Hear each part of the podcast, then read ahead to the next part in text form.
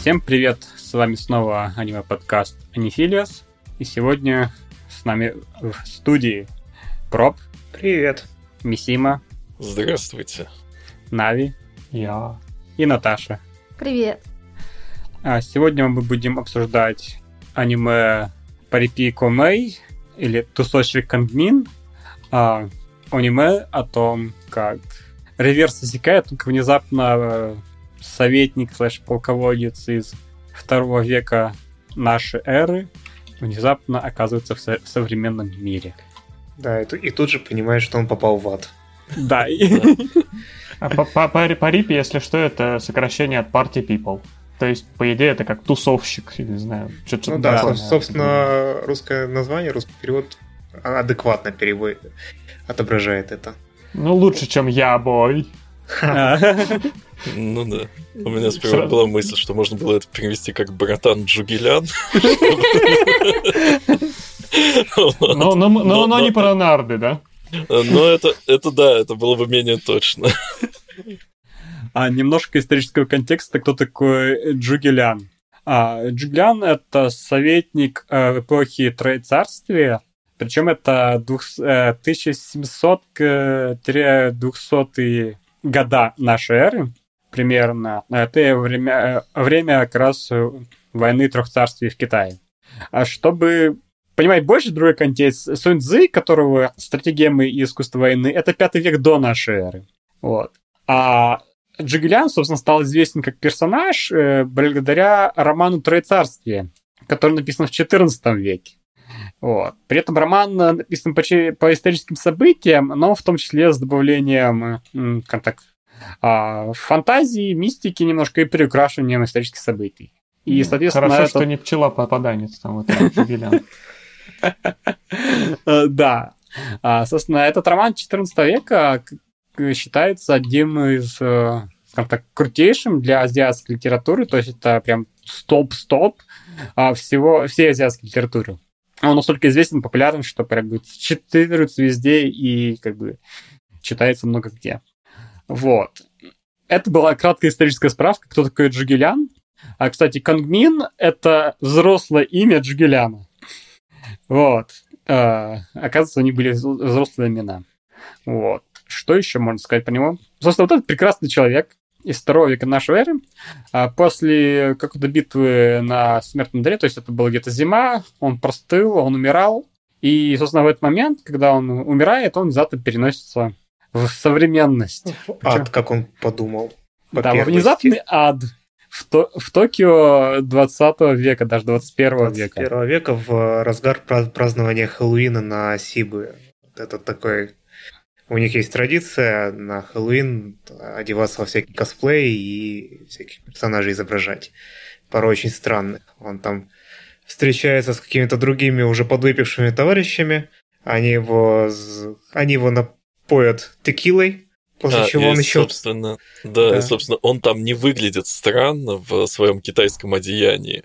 Потому что все думают, что он такой же косплеер, как и они. А Да, После но- текилы он начинает «Я еба, текила». Вот, Но после текила он убеждается в очередной раз в том, что он попал в ад, и это наказание за его грехи прижизненные.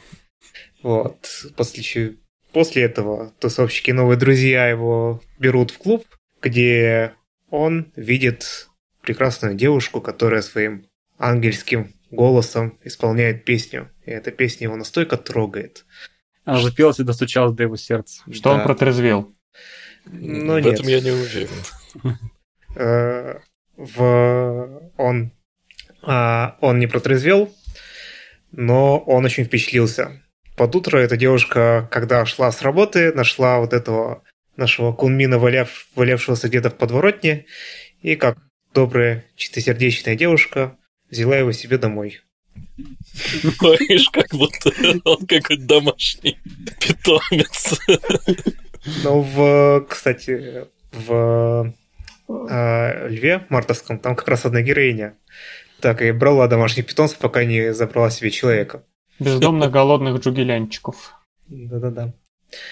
Ну, а, в общем-то, очнувшись, он, наш главный герой, Кунмин, он узнает, что на самом деле никакой этот не ад, что он попал в будущее, он там известная историческая личность. Он очень быстро осваивает э, смартфоны, интернет и Википедию. Вот. После чего донимает... Э, как, как же звали? Эйко. Эйко, да, точно, главную героиню. До того, что она уже не хочет его слушать своими вопросами. Вот. Начав э, себя, заканчивает тем, что, что а что это такое, что это такая за штука блокчейн? Объясни мне, пожалуйста. Меня твои троецарственные темы уже просто... Вот, но а, через, когда он успокоился, Айка снова берет в руку гитару, снова поет.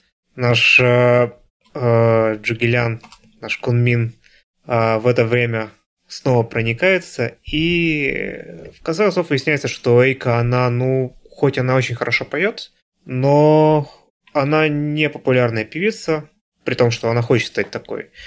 И в какой-то момент э, Кунмин обещает стать ее стратегом и привести ее к э, успеху. Не как тех пацанов, которые к успеху шли. Вот. Ну, на этом, я думаю, завязка заканчивается, и можно перейти к обсуждению сериала.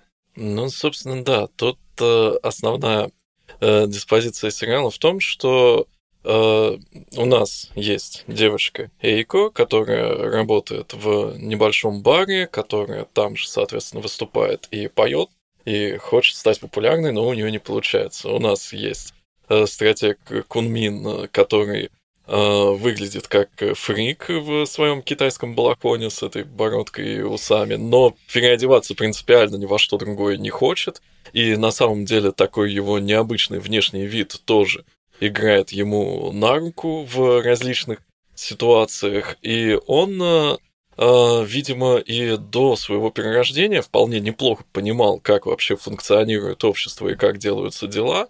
И поэтому здесь он э, первым делом, чтобы э, выполнить свою цель, а пение Эйко его действительно поразило до глубины души, тем более, что на первом э, представлении она еще была в таком э, косплее демоницы, вот такая королева ада, да, прекрасная, сладкоголосая.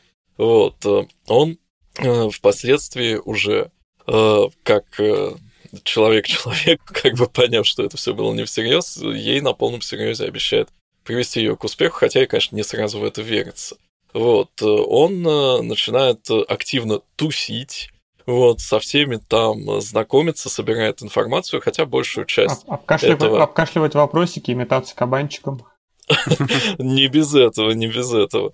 Вот, хотя большую часть этого остается за кадром.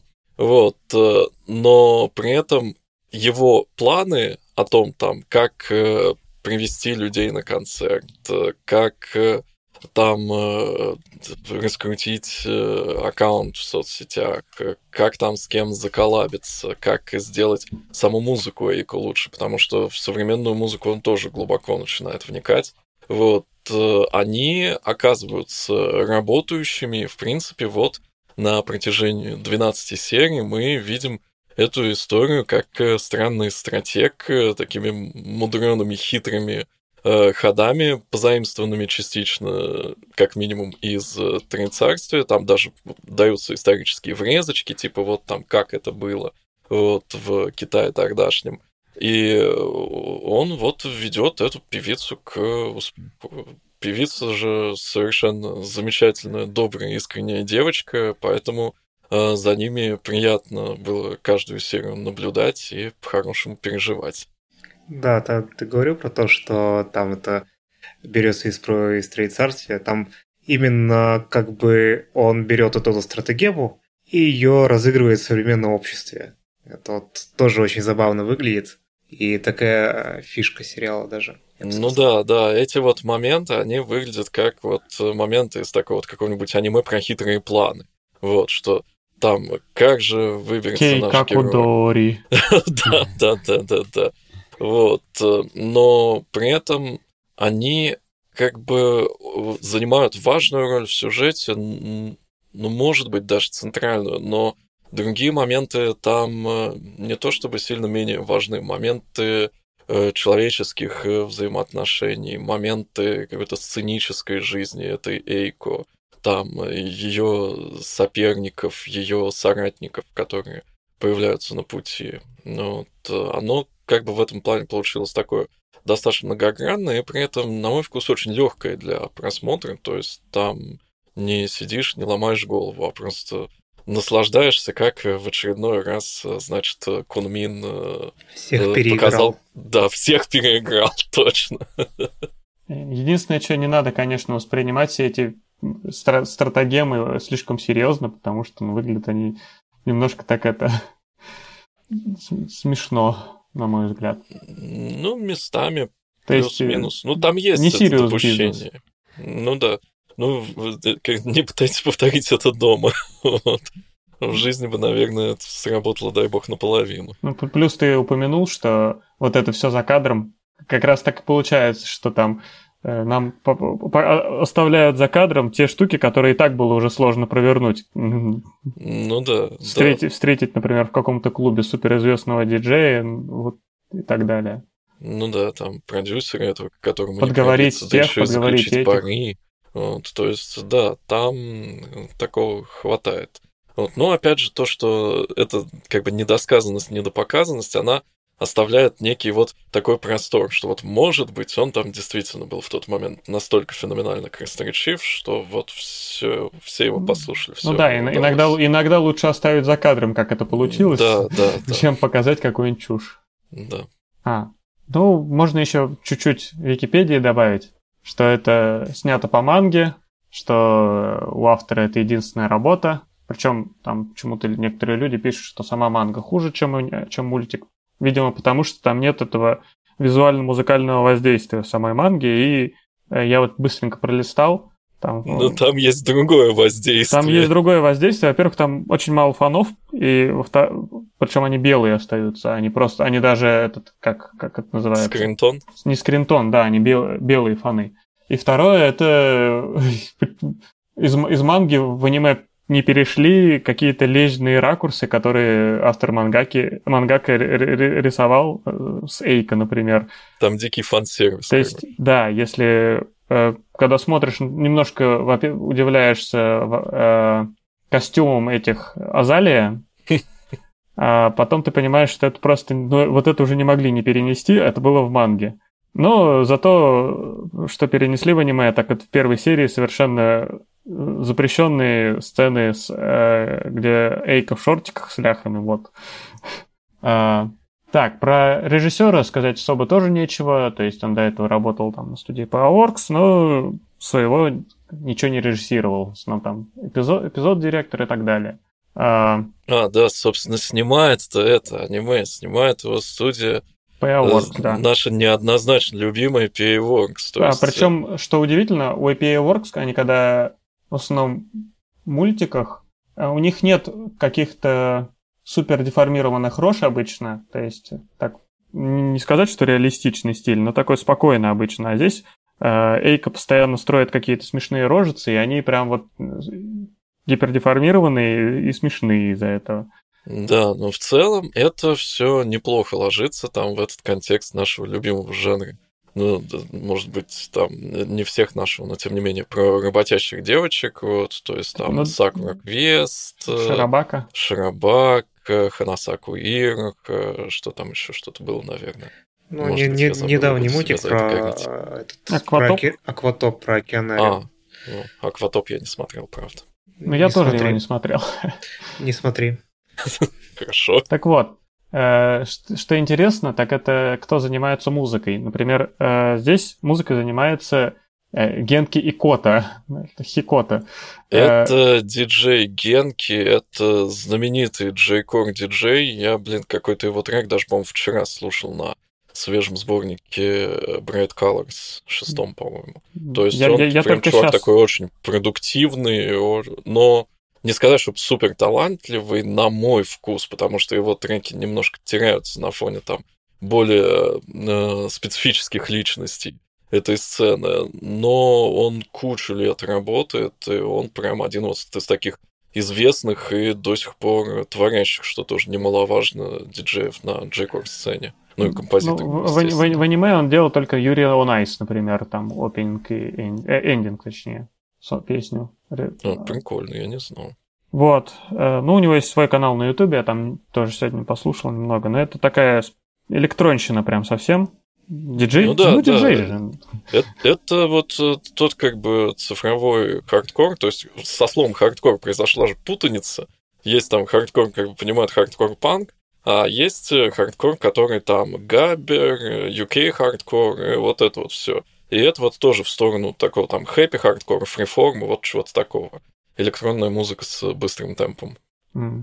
Так вот, э, песни поет тоже известная э, в узких кругах певица, но которая в аниме почти не светила. Ну, не так много светила. 96 Нека, э, она известна на Ника Ника, и там поет всякие каверы, я так понимаю, в основном. Ну, собственно, она у Тайте, насколько я понял. Да, там написано у Тайте. То есть, то есть да, певица, которая, соответственно, анонимно поет всякие каверы, может быть, и не только каверы. Например, сейчас вот уже там много лет довольно известная певица Риол, она начинала тоже как у Тайте на Нико Нико, пела там каверы на вокалоидов. И там же, я так понимаю, скрешилась с Гигой, который потом писал. Вот. Так что это в Японии, на самом деле, такой вот очень большой пласт развлекательного контента. Э, у нас... Э, он, он плохо наверное, отражен, поменьше. поэтому я, да. например, про этих людей до, до, доселе до этого не слышал. Ну, мне кажется, а. раз, раз мы начали говорить про музыку, давайте расскажем про opening ending. А, подожди, подожди, я, я просто а, продолжу чуть-чуть про 96 NEC, она еще и витубер. Да, мы любим витуб. Не все. Не все. Некоторые любят. И у нее довольно не этот, она может петь, я так понимаю, и, и мужские, и женские партии. Вот это вот Рюсей Руи, то, что они говорят. Типа не низкий, низкий вокал у нее. Я так понял, у нее достаточно низкий голос, и она может брать низкие партии, да. И при этом она может брать и высокие партии тоже. Хороший вокальный диапазон. Про, про opening и ending э, скажем после того, как я чуть-чуть скажу про Сею, тоже особо много не, нечего говорить. Э, ну вот главная героиня Хонда Каэда, это довольно известная, еще достаточно молодая Сею. Э, из последнего это Эла, Эл, Элейна, всеми любимая. Ну ладно, не всеми. Не всеми. Сжечь, сжечь Редьков. Всеми а, в этом подкасте. Помните было это? Все, все, все должны любить Лейн. Любите Лейн. Э, вот у нас должны быть все любители Элейн. Да, все так. Э, в Мирука Чан она это Хана, которая Генки. И в э, Деми Чан она тоже Генки Хикари. А, и в Зомбиленде она главная героиня. То есть, ну, мне такие все жизнерадостные девочки, я так понимаю по большей части. И Сею Конмина, это получается уже э, пожилой дяденька э, Окияу Рютаро. У него, например, э, если пом помнит, у клана отец Нагисы, э, это Такио. И в основном у него такие, видимо, спок спокойные роли, где он спокойным голосом говорит, ну как сам, сам Коу Мэй. Но вот есть в Фейте, где Фейт Зера есть там Ланселот, если кто помнит, это Берсеркер, и у него одна реплика... Нет, не Фейт Зера. Фейт Стейн... Какой-то Фейт. Фейт Стейна, да. В общем, он Ланселот, и он только орет. Вот. Э, ну, в общем-то, это все практически такое... Краткая сводка из Википедии закончилась. Нет, произошло внезапное осознание, то, что вот 96 э, Нека и Диджи Генки такие сетевые личности, условно сетевые личности, которые делают свое творчество в интернете, и потом они пришли и начали как бы работать условно в классическом медиа. А, я, кстати, хотел сказать, что здесь, скорее всего, как раз и привлекли их, чтобы сделать именно такой э, контент молодежно-современный. И музыка, и песни, чтобы были не условно нашими старперскими или более классическими или классическими анимешными, вот они чтобы были такими диджейскими или попсовыми. Ну, не знаю, не знаю. Сложно предсказать, потому что мы сами судим про все уже как старперы. И, возможно, те, кто хотели там сделать молодежный контент, они тоже исходили из каких-то таких вкусов, потому что... Ну, кстати, да, опенинг в таком стиле евробит-то. Ну, да, да. Там, как бы, я понял, я могу понять там такое желание сделать молодежный контент с опенингом нового гитса, когда там какая-то рэпчина, И даже там по какому-то в Данмай тогда чате, что ли, я это видел. Вот, что там, типа, кто, знаешь, помоложе, там в районе 20, тебе вообще, о, отличный опенинг, там, и так далее. И все такие олдфаги, фу, Остальные типа, такие рэп, это? рэп, рэп и скрэп. Да. Ну, да. Вот. Так что фиг знает на самом деле. Ну, кстати, я такого хорошего рэпа в аниме-опенингах не слышал. То есть это, все звучит, на мой вкус, как что-то из 90-х. А хороший, хороший рэп, знаешь, где был? А, Где Хироки Савана, Гу- Гурен Лаган и э, la вот- Kill. Да, вот, А. там было. Ну, И- и вы еще Самурай Чамплу вспомните. Ну, сам Самурай? Чамплу там. Ладно. Кстати, встав, как, раз, встав- как раз нужные люди, нужные люди делали это все, насколько я Да. понимаю. встав- это я вставки с рэпом согласен. еще были в этом. а, Муген но Ривия с... э, Там они... вот- Но Муген ну Риве Мид- сам, сам из мидкарты. 90-х. Да, я и говорю, что то есть еще тогда уже типа, это как, как это- молодежно, модно. Просто я к тому, что вот этот рэп, который там, например, в ТПН, в опенинге, который в этом сезоне выходит, он выглядит так, как будто, вот, как, как вы описывали, такие старые дяденьки думали, хм, нужно сделать что-нибудь молодежное, что сейчас модно, рэп. Вот как и сделали такой вот, как, как они представляют рэп звучит. А как они представляют, это примерно какой-то MC Хаммер из 90-х. А, кстати, про современный рэп внезапно в Каши Наута э, в эндинге достаточно неплохо для меня звучит, по крайней мере. Но такое Ну вот, да, кстати, вот и в Евка Шнута это другое, это с другого стороны спектра, где как раз это звучит хорошо, мне кажется, на мой взгляд. Вот. Так вот, мы дош- добрались наконец до опенинга. Самого главного... Ну, лично меня, лично я забейтился смотреть, когда посмотрел трейлер, в котором был опенинг, песня из опенинга.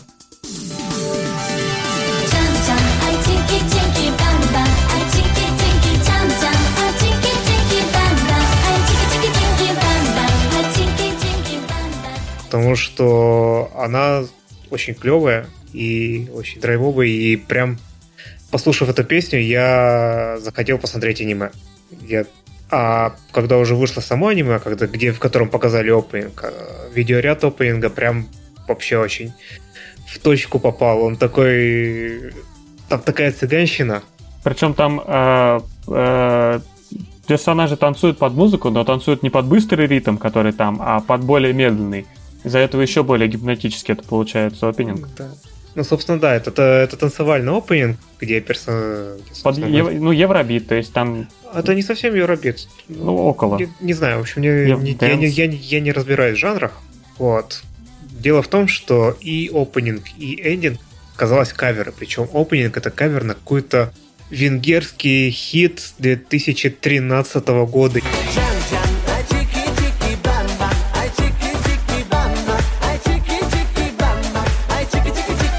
Я не знаю, откуда они его откопали. Надеюсь, надеюсь, не Нума Нумае. Нет, это, это было раньше. И это Румыния. А, то... да, Как этот, как лысый из брата, да? А какая разница? Большая разница. Вот, собственно, я, я не представляю, откуда они его откопали, но они его сделали кавер, даже особо ничего не меняя, и получилось очень клево. Потому что, видимо, первоисточник затащил. Вот. А эндинг я, когда начал слушать...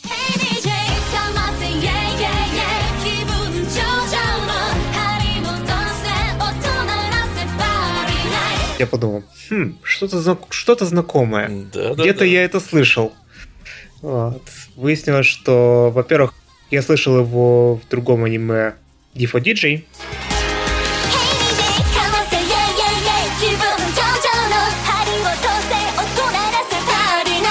И на самом деле даже там это был не оригинал, это тоже кавер на какую-то песенку, ну, довольно популярную песенку японскую из 2000-х.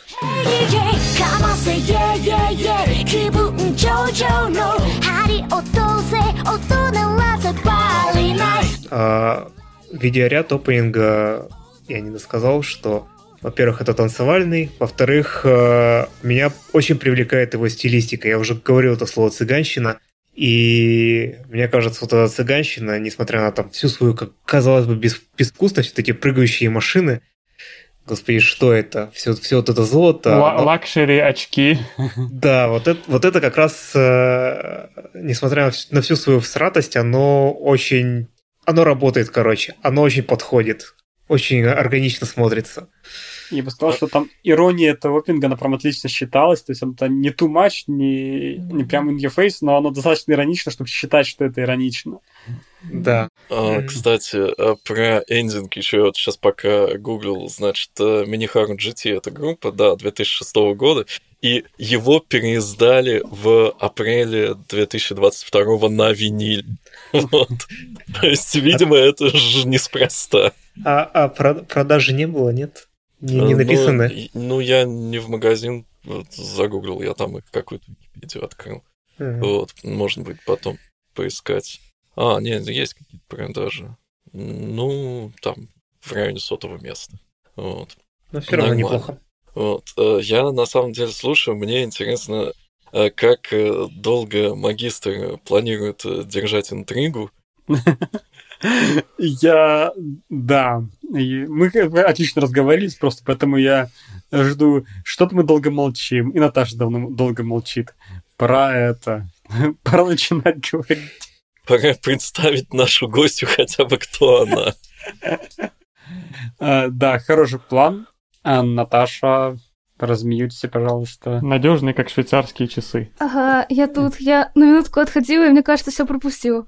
Ничего, ничего страшного, мы обсудили опенинг и эндинг, кстати. Вот. а, пора представить... Короче, мы сейчас тебя представим, и можешь рассказать что-нибудь про свои впечатления от опенинга и эндинга после, после представления. Вот. А, сегодня у нас в гостях а, замечательная певица и преподаватель вокала и моя подруга, и мой сенсей а, Наташа, которая э, не только поет, но в том числе спела опенинг, э, кавер на опенинг этого аниме.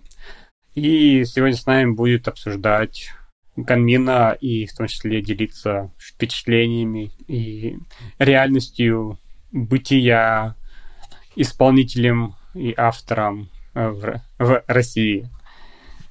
Да, всем еще раз привет. То, Вот, Расскажи про твои впечатления от опенинга.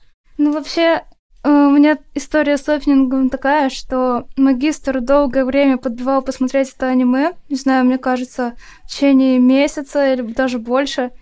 И я все никак не решалась его посмотреть. Но тут э, мне мой друг из Китая, Джин, который у него есть канал на Ютубе, где он играет на инструментах и записывает с- с вокалистами, предложил исполнить опенинг оттуда. И я его посмотрела, и все. Как бы меня он тоже зацепил сразу и визуально, и просто по звуку. Вот я решила посмотреть это аниме. Правда, магистру, конечно, не понравилось мое исполнение, ну ладно. Надо было больше работать. Надо было сначала посмотреть фильм, а потом петь. Ну, видимо, да, чтобы как-то больше включиться. Вот. Да, мы, мы- я думаю, мы ссылочку на это выступление прикрепим в описании подкаста. Да, да, конечно. Да, Да. супер. Я помню, ты говорил, что тебе эндинг понравился больше. Ну, мне просто нравятся такие преджазованные аранжировочки с э, медными духовыми.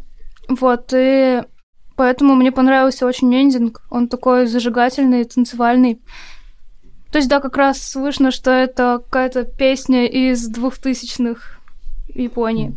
Господа, извините, что врываюсь, но э, вы сказали Наташу, но не представили ник, чтобы кто-то А, там в интернете мог найти вообще. Э, который мой ник, как исполнителя. Вот, теперь представили. Миссима это вырежет. Нет, нет. Я, я завязал, я на пенсии. Все теперь руках пропа, по всей видимости. Да. Так, что у нас там дальше? А, наверное, давайте впечатлениями поделимся, потому что тривию рассказали, ощущения от опенинга не рассказали, историческую справку сделали. Все сделали. Да, теперь По можно делиться впечатлениями, как, как оно было вообще, общее впечатление. Я, пожалуй, я, пожалуй, начну, что меня зацепило, почему мне было интересно. Вот. Э, Да, меня зацепил это миметичный опенинг, э, то, что его сразу везде по интернету по... растаскивали. Вот. э, прикольная главная героиня. Тоже как бы зацепила визуальный ряд. Потом начал смотреть. Я скачал, кажется, первую одну серию. А, то на тот момент, когда я начал смотреть, уже вышло, кажется, первые три серии. Я посмотрел первую серию, а, и мне просто зашло. Я как раз как бы, занимался вокалом, там пели, там были интересные стратегии. И мне интересны стратегии с точки зрения там, стратегического планирования. Привет. Мое странное хобби изучать, э, как планировать стратегии. И здесь как бы был человек, который показывал то, что вот у нас есть стратегемы какие-то странные, абстрактные, которые там применяются на поле боя. Ну, как их можно принять в современном мире? И этот mix-matching уже первый крючок, который меня зацепил. Про- просто интересно, как, как это будет развиваться. Как это будет все развиваться. А плюс э, интересный х- характер самого персонажа Канмина, который такой умный и что-то знает, что-то делает. Цепляет. Дальше есть Эйка, которая такой э, энергичный солнечный комочек счастья и радости, и которая поет. И это просто интересно было смотреть. Приятно. Это приятно сердечко наблюдать и смотреть. Вот. И плюс там они это аниме про пение, про песни, но не как э, классические эти айдольники с э, классическим капопом, которые не особо люблю, а здесь песня меня зацепила, здесь исполнение меня зацепило. Вот, я такой, окей, ладно, интересненько. И потом забинжил еще остальные три серии, и вот так я вот, собственно, подсел. А, да. Что было дальше? Дальше было просто интересно смотреть, как это все развивается, к чему это движется. Я заметил интересные аналогии э, с моими знакомыми, которые в бизнесе, которые занимаются музыкой. А, и поэтому это ну, впечатлило. Это было приятно смотреть. Вот. Что еще? По крайней мере, первые впечатления были вот такими. Кто следующий? Ну, давайте я расскажу. Я уже говорил о том, что меня зацепило еще на этапе трейлера, когда услышал песенку. Вот, и когда я начал смотреть, я понял, что я все сделал правильно. Вот, потому что здесь, э, во-первых, ну, я, наверное, повторю то, что сказал магистр, здесь э, очень классные герои, помимо там главных двух персонажей, есть там еще какие-то сторонние персонажи, персонажи второго плана. Типа там владельца клуба, где поет Эйка, там даже кто там, бармен. Там хоть, хотя ему практически не уделяется время, практически нету реплик у него, там все равно его видно, и видно, что он там имеет как бы свой характер и довольно прикольный персонаж. А, и не очень необычная завязка. Можно было этим. бы, было бы описать этого персонажа бармен ехидный. Да. А, И завязка, как мне показалось, довольно интересная с э, вот этим вот... У нас, у нас нынче много исекаев. Народ буквально пачками попадает в другой мир. А так, чтобы человек из, ну, фактически другого мира, из прошлого попадал в наш мир и здесь осваивался, то, ну, можно по пальцам, наверное, одной руки пересчитать. Да, это мне тоже зацепило. Вот. На- Наконец-то интересный секай. Да, и здесь дальше после развяз... завязки началось самое интересное, вот этот сюжет со всеми этими стратегемами. Казалось бы, это все серьезно, ну, вот как магистр описывал, но на самом деле не очень. Все это довольно весело и очень легко показано, и это прям совсем не напрягает, и интересно смотреть. И, в общем, я, конечно, не как магистр, я смотрел совсем в Ван Гойге, но да, если бы у меня было там какое-то количество серий, я бы там скачал. Ну, я сказал, скачал первую серию, потом очнулся на конце третьей. Вот. Вот как-то так. Ну, если про меня говорить, то не сказать, что как-то у меня был очень сильный восторг, но так интересный мультик, смотришь хорошо, нормально, э, сиди, смотришь, орешь. Иногда э, не очень понятно было, зачем нужен рэпер, конечно, этот.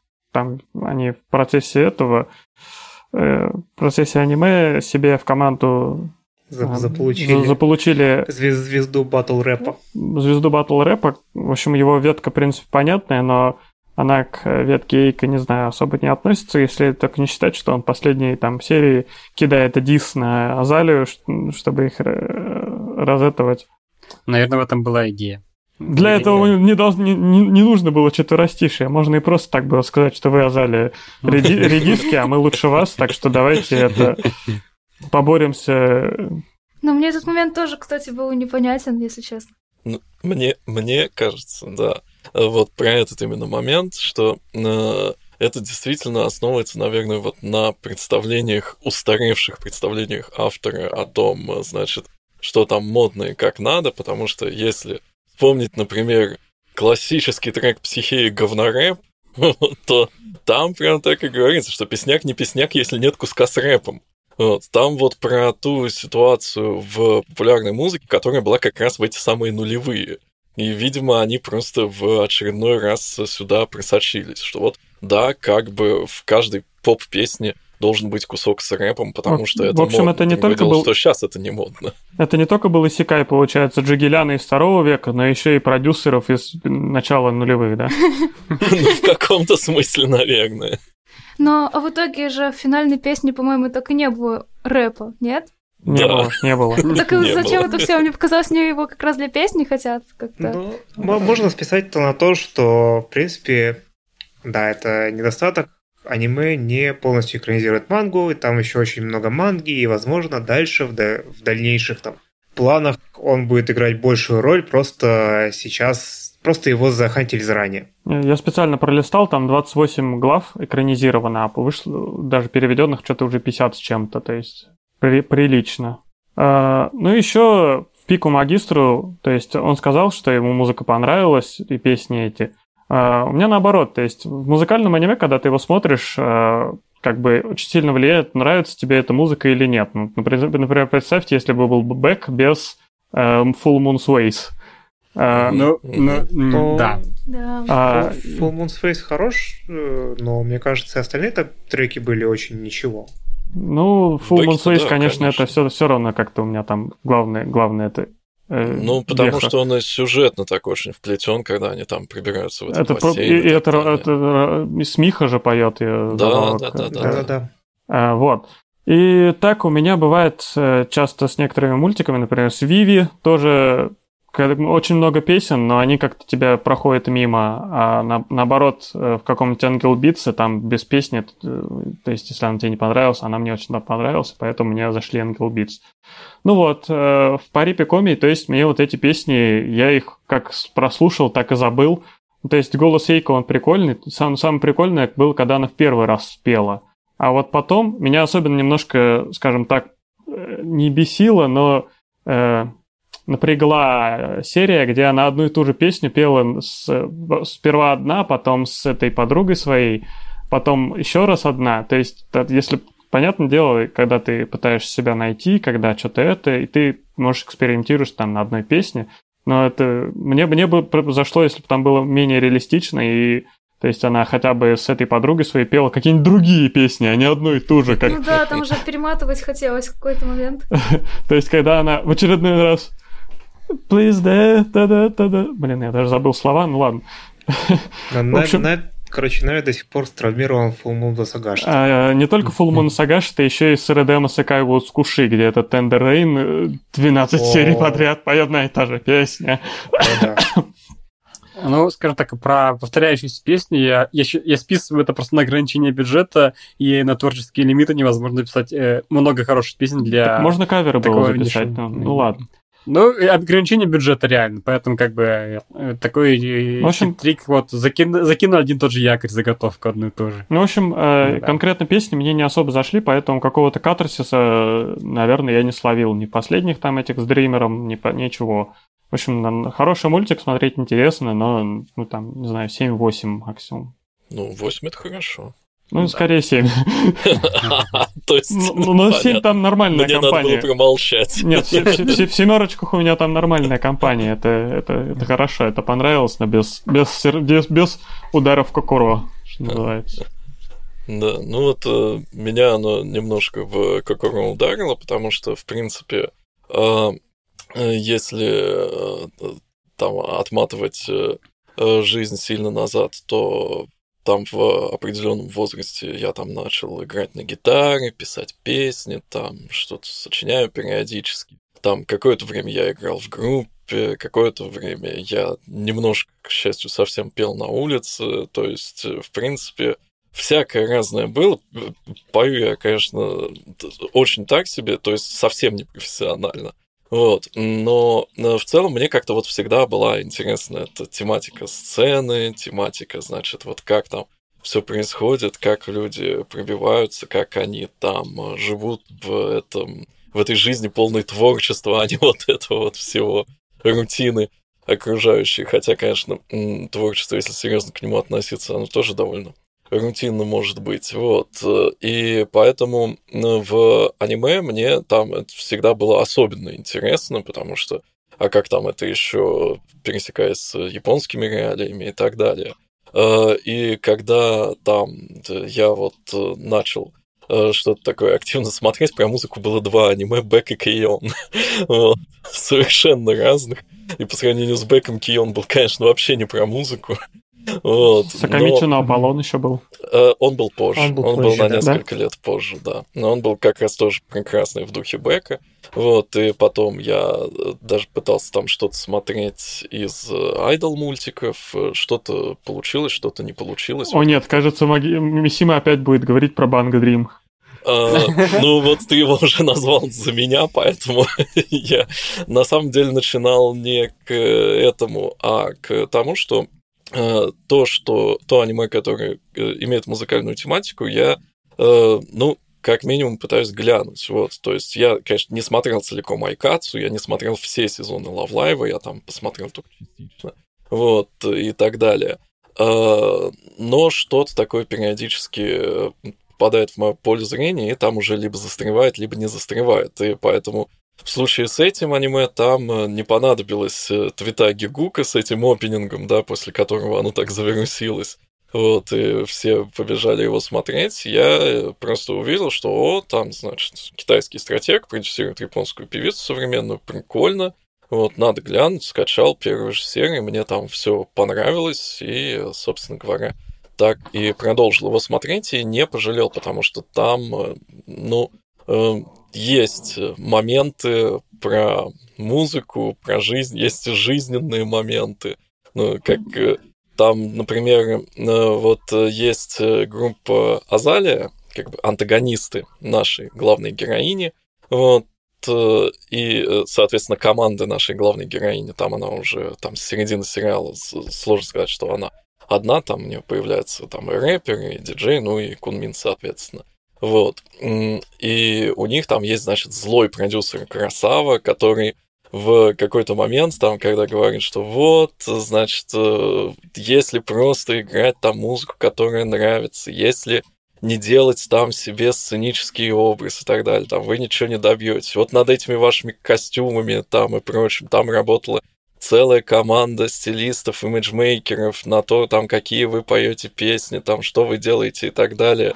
Ну, Я в какой-то момент просто так смотрел, как будто я смотрю очередную лекцию Института музыкальных инициатив про то, как как раз делается современная музыка, где реальные практикующие продюсеры там вот такое вот говорят там про своих подопечных, что да, там главное образ, там визуал, визуал обязательно, вообще там как вы выглядите в соцсетях и так далее, тому подобное. Я про это как раз отдельно хотел бы прям поговорить явно. Вот, ну попозже. погнали. А, Ладно. можно я тоже расскажу о своих впечатлениях? Да, К- да, конечно. Конечно, даже нужно. Я сейчас небольшую подводку скажу. Когда я увидел, что Эйка поет и работала в баре, я вспомнил, что Наташа поет и работала в баре. Поэтому, Наташа, твои впечатления. Ну вот, как раз из-за того, что магистр мне сказал, что главная героиня, ну, чем-то похожа на тебя, я очень долго боялась реально смотреть это, и мне поэтому даже не хотелось, потому что мне было страшно как-то погружаться в это эмоционально. К тому Вдруг же, было бы травмирующе. ну, я не знала еще, что за это аниме, и когда магистр описал, там Жейка находилась в депрессии, это мне все тоже откликалось, мне было страшно просто погружаться в это состояние. К тому же, ну, на данный момент эмоциональное состояние и в плане творчества у меня не очень стабильное. Вот ощущаю какое-то выгорание слегка.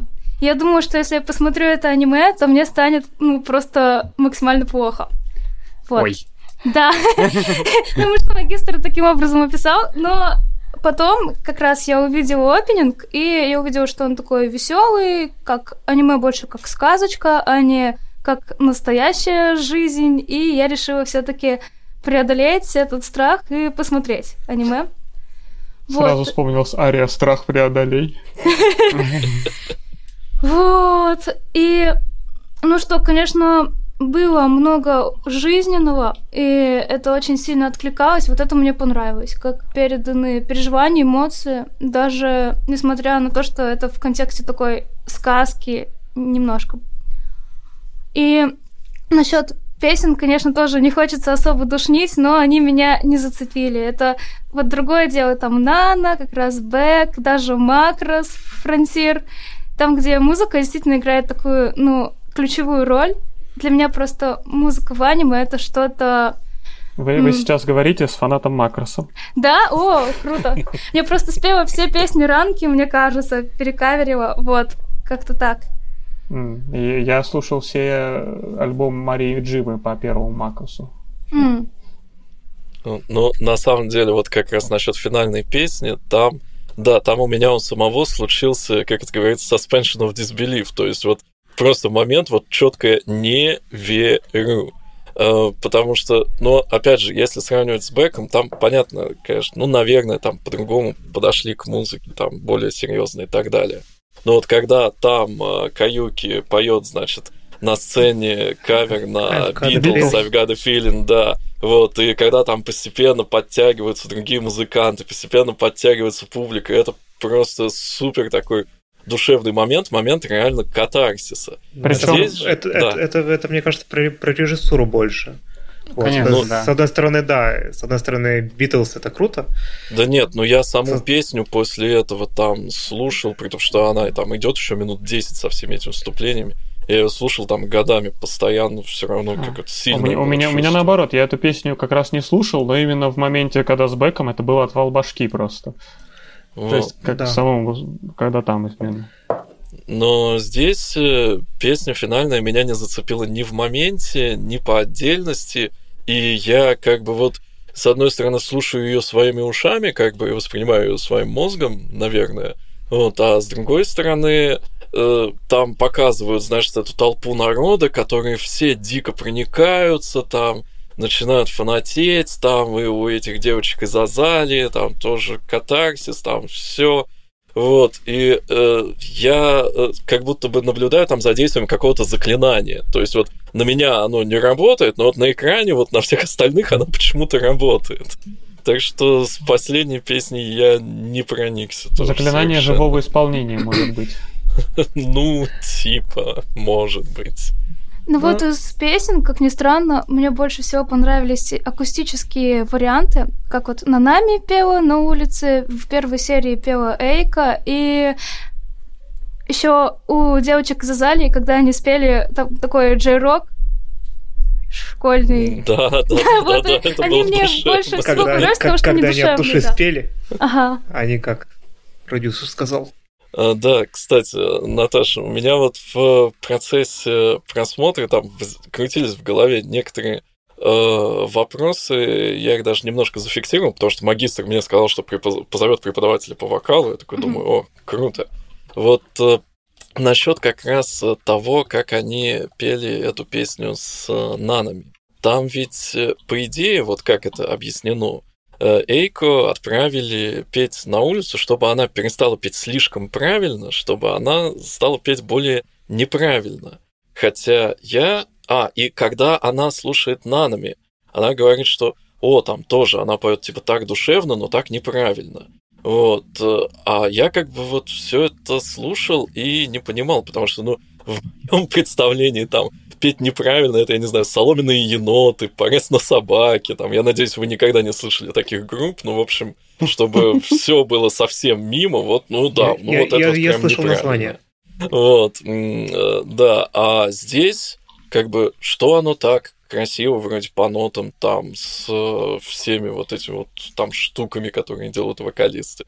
Что оно так... э, В чем неправильность? Она там была вообще какая-то? Ну, я на самом деле специально у магистра сегодня спросила по этому вопросу. Я, я спросила, что имеется в виду, потому что я даже не поняла, что там неправильного было, если честно. Ну вот, я, я тоже Потому что это, наоборот, звучало максимально круто.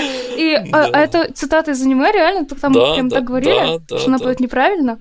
Да, что она типа поет вот как там как-то не так. Как- ну, может ну, быть, это ошибка перевода, и по-другому имели в виду, а не, ну, не так. да, ну, может быть, там имелось в виду, типа, там не как в оригинале, вот, потому что такое там действительно можно допустить, что там же это их э, любимая певица. А, а- Известно. он вроде имел в Ну. виду, что без индивидуальности поешь. Ну да, то есть я, Ну. я так понял этот момент, что Надо э, найти изначально себя она, она там пела как в музыкальной школе учат. Вот, то есть как, как все. А тут нужно, чтобы у нее был какой-то свой стиль. А вообще вот на слух профессионального преподавателя это нахождение себя и появление стиля, оно э, произошло, оно там насколько вот успешно показано, там технически, профессионально. Ну вот это такой очень философский вопрос, очень интересный, и мне бы хотелось об этом прям побольше поговорить. Да, с удовольствием. Да, потому что она действительно нашла себя, нашла себя в какие-то просто фантастические сроки. Сколько мне там, 14 дней было или меньше? Ну, что-то типа того, да. Ну, по сути, она действительно изменила свою технику. То есть я специально слушала ее выступления в первой серии, как она на гитаре пела, и выступления в клубе. И послушала потом в девятой серии, как она начала петь. И там есть несколько существенных технических э, различий. Ну, во-первых, она просто начала петь громче. Это сразу ясно. Вот э, когда, например, она играет на гитаре, она там что-то тихо напевает, не в полный голос. И мне кажется, что Сею, которая исполняла, вот Нек- 96 Нека, да, кажется, Мгм. вот, она просто знала, как можно раскрыть потом голос и показать его развитие, поэтому она это делала не в полную силу. То есть меняется громкость, меняется использование регистра. Она до этого пела чисто микстом, а после она стала использовать грудной звук, потому что раньше в ее исполнении его практически не было. И вот это я видела в вопросах низкое пение, Да, да, да, да. это как раз тоже. именно использование грудного регистра. По сути, это действительно сложно. Но реально вполне за две недели такое найти. Плюс переходы между регистрами, это так называемые брейки, которые появились, когда голос из такого грудного э, мощного переключается в тихий с придыханием, возможно, местами. И мелизмы, у нее голос стал более подвижный. То есть, мне кажется, это вполне правдоподобно показали. А в А чем расскажи, что такое мелизмы? а, мелизмы — это такие вокальные украшения, ко- которые э, характеризуют подвижный голос. Вот, допустим, раньше Эйка пела одну ноту, а потом вместо этой одной ноты она стала петь там три или пять нот, украшая там по пентатонике, проходя мелодии. Вот, и что еще? Почему ей сказали, что она поет не своим голосом? Потому что она вот, действительно, вы правильно заметили, пела чисто, по нотам, сам широким диапазоном, но она как бы не вкладывала эмоциональные такие и вокальные средства выразительности в свое исполнение. То есть это было просто чисто хорошо, но без каких-то фишечек. А, А, когда она есть нашла себя, она нашла именно фишечки, и фишечки это были не просто так от балды поставлены, да, а именно в те места, где нужно было эмоционально подчеркнуть исполнению. А, то есть вот, видимо, как раз с эмоциональным окрасом больше всего связан а, а, претензия, да, фраза того продюсера, что тебе там надо понять, ради чего ты Ну, поешь. да, он вот, даже, только кстати, тогда там сможешь что-то сделать. он даже проводил, проводил пример, что вот, как ее звали-то, а, исполнительница оригинальная в Ну этом, да, в аниме, Та, что та она самая. как будто бы молится с придыханием, там, вот, как-то так. Да, круто, что это так показали. Прямо хорошо. Ну что, расчехляем список. Ну, один пункт мы уже обсудили из этого списка, или даже... Да, да, Два. тут э, есть заготовленный магистром список огромный из всяких тем, про которые еще можно поговорить в связи с этим аниме. Когда я увидел этот список, я и назвался молчаливой булочкой. А, а, ну, по сути, мысль про поиск э, себя, поиск своего голоса уже как раз обсудили. Это была один, одна из вещей в м, списке. Вот. Ну, давай тогда добьем конец списка. Вот у тебя там написано популярное или Да, свое. да, что давайте под сразу этим поставим дисклеймер, что, в принципе, про мультик сам мы, наверное, более-менее закончили. Ну, Ну, у нас будут параллели, параллели на мультик, но да. естественно. Ну вот мы про как бы поиск своего голоса в итоге только с технической стороны разобрали на данный момент. А там же есть еще такая идейная составляющая, что она не знала, для чего она поет. Вот это ее тормозило в развитии. Мгм. Да, все так, наверное, хотя, не знаю, мне вот э, как э, там человеку что-то иногда поющему непрофессионально, но периодически не очень на самом деле понятна эта тема, потому что я понимаю, что там если, условно говоря, там не петь неделю и потом опять взять в руки гитару, то вот это прямо влияет э, только в путь. Вот, э, потому что там все пропадает, угасает, забывается, и там какое-то время надо, значит, э, распеться, все это там вспомнить и так далее, чтобы хотя бы на одной ноте что-то вытягивать, или на двух, там, на пяти.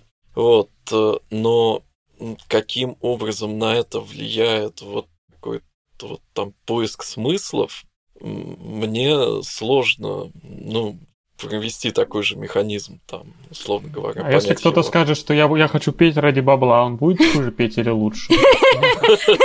Идеально петь просто. Я, я, я, я думаю, куча народу поет ради бабла и прекрасно, прекрасно себя чувствует.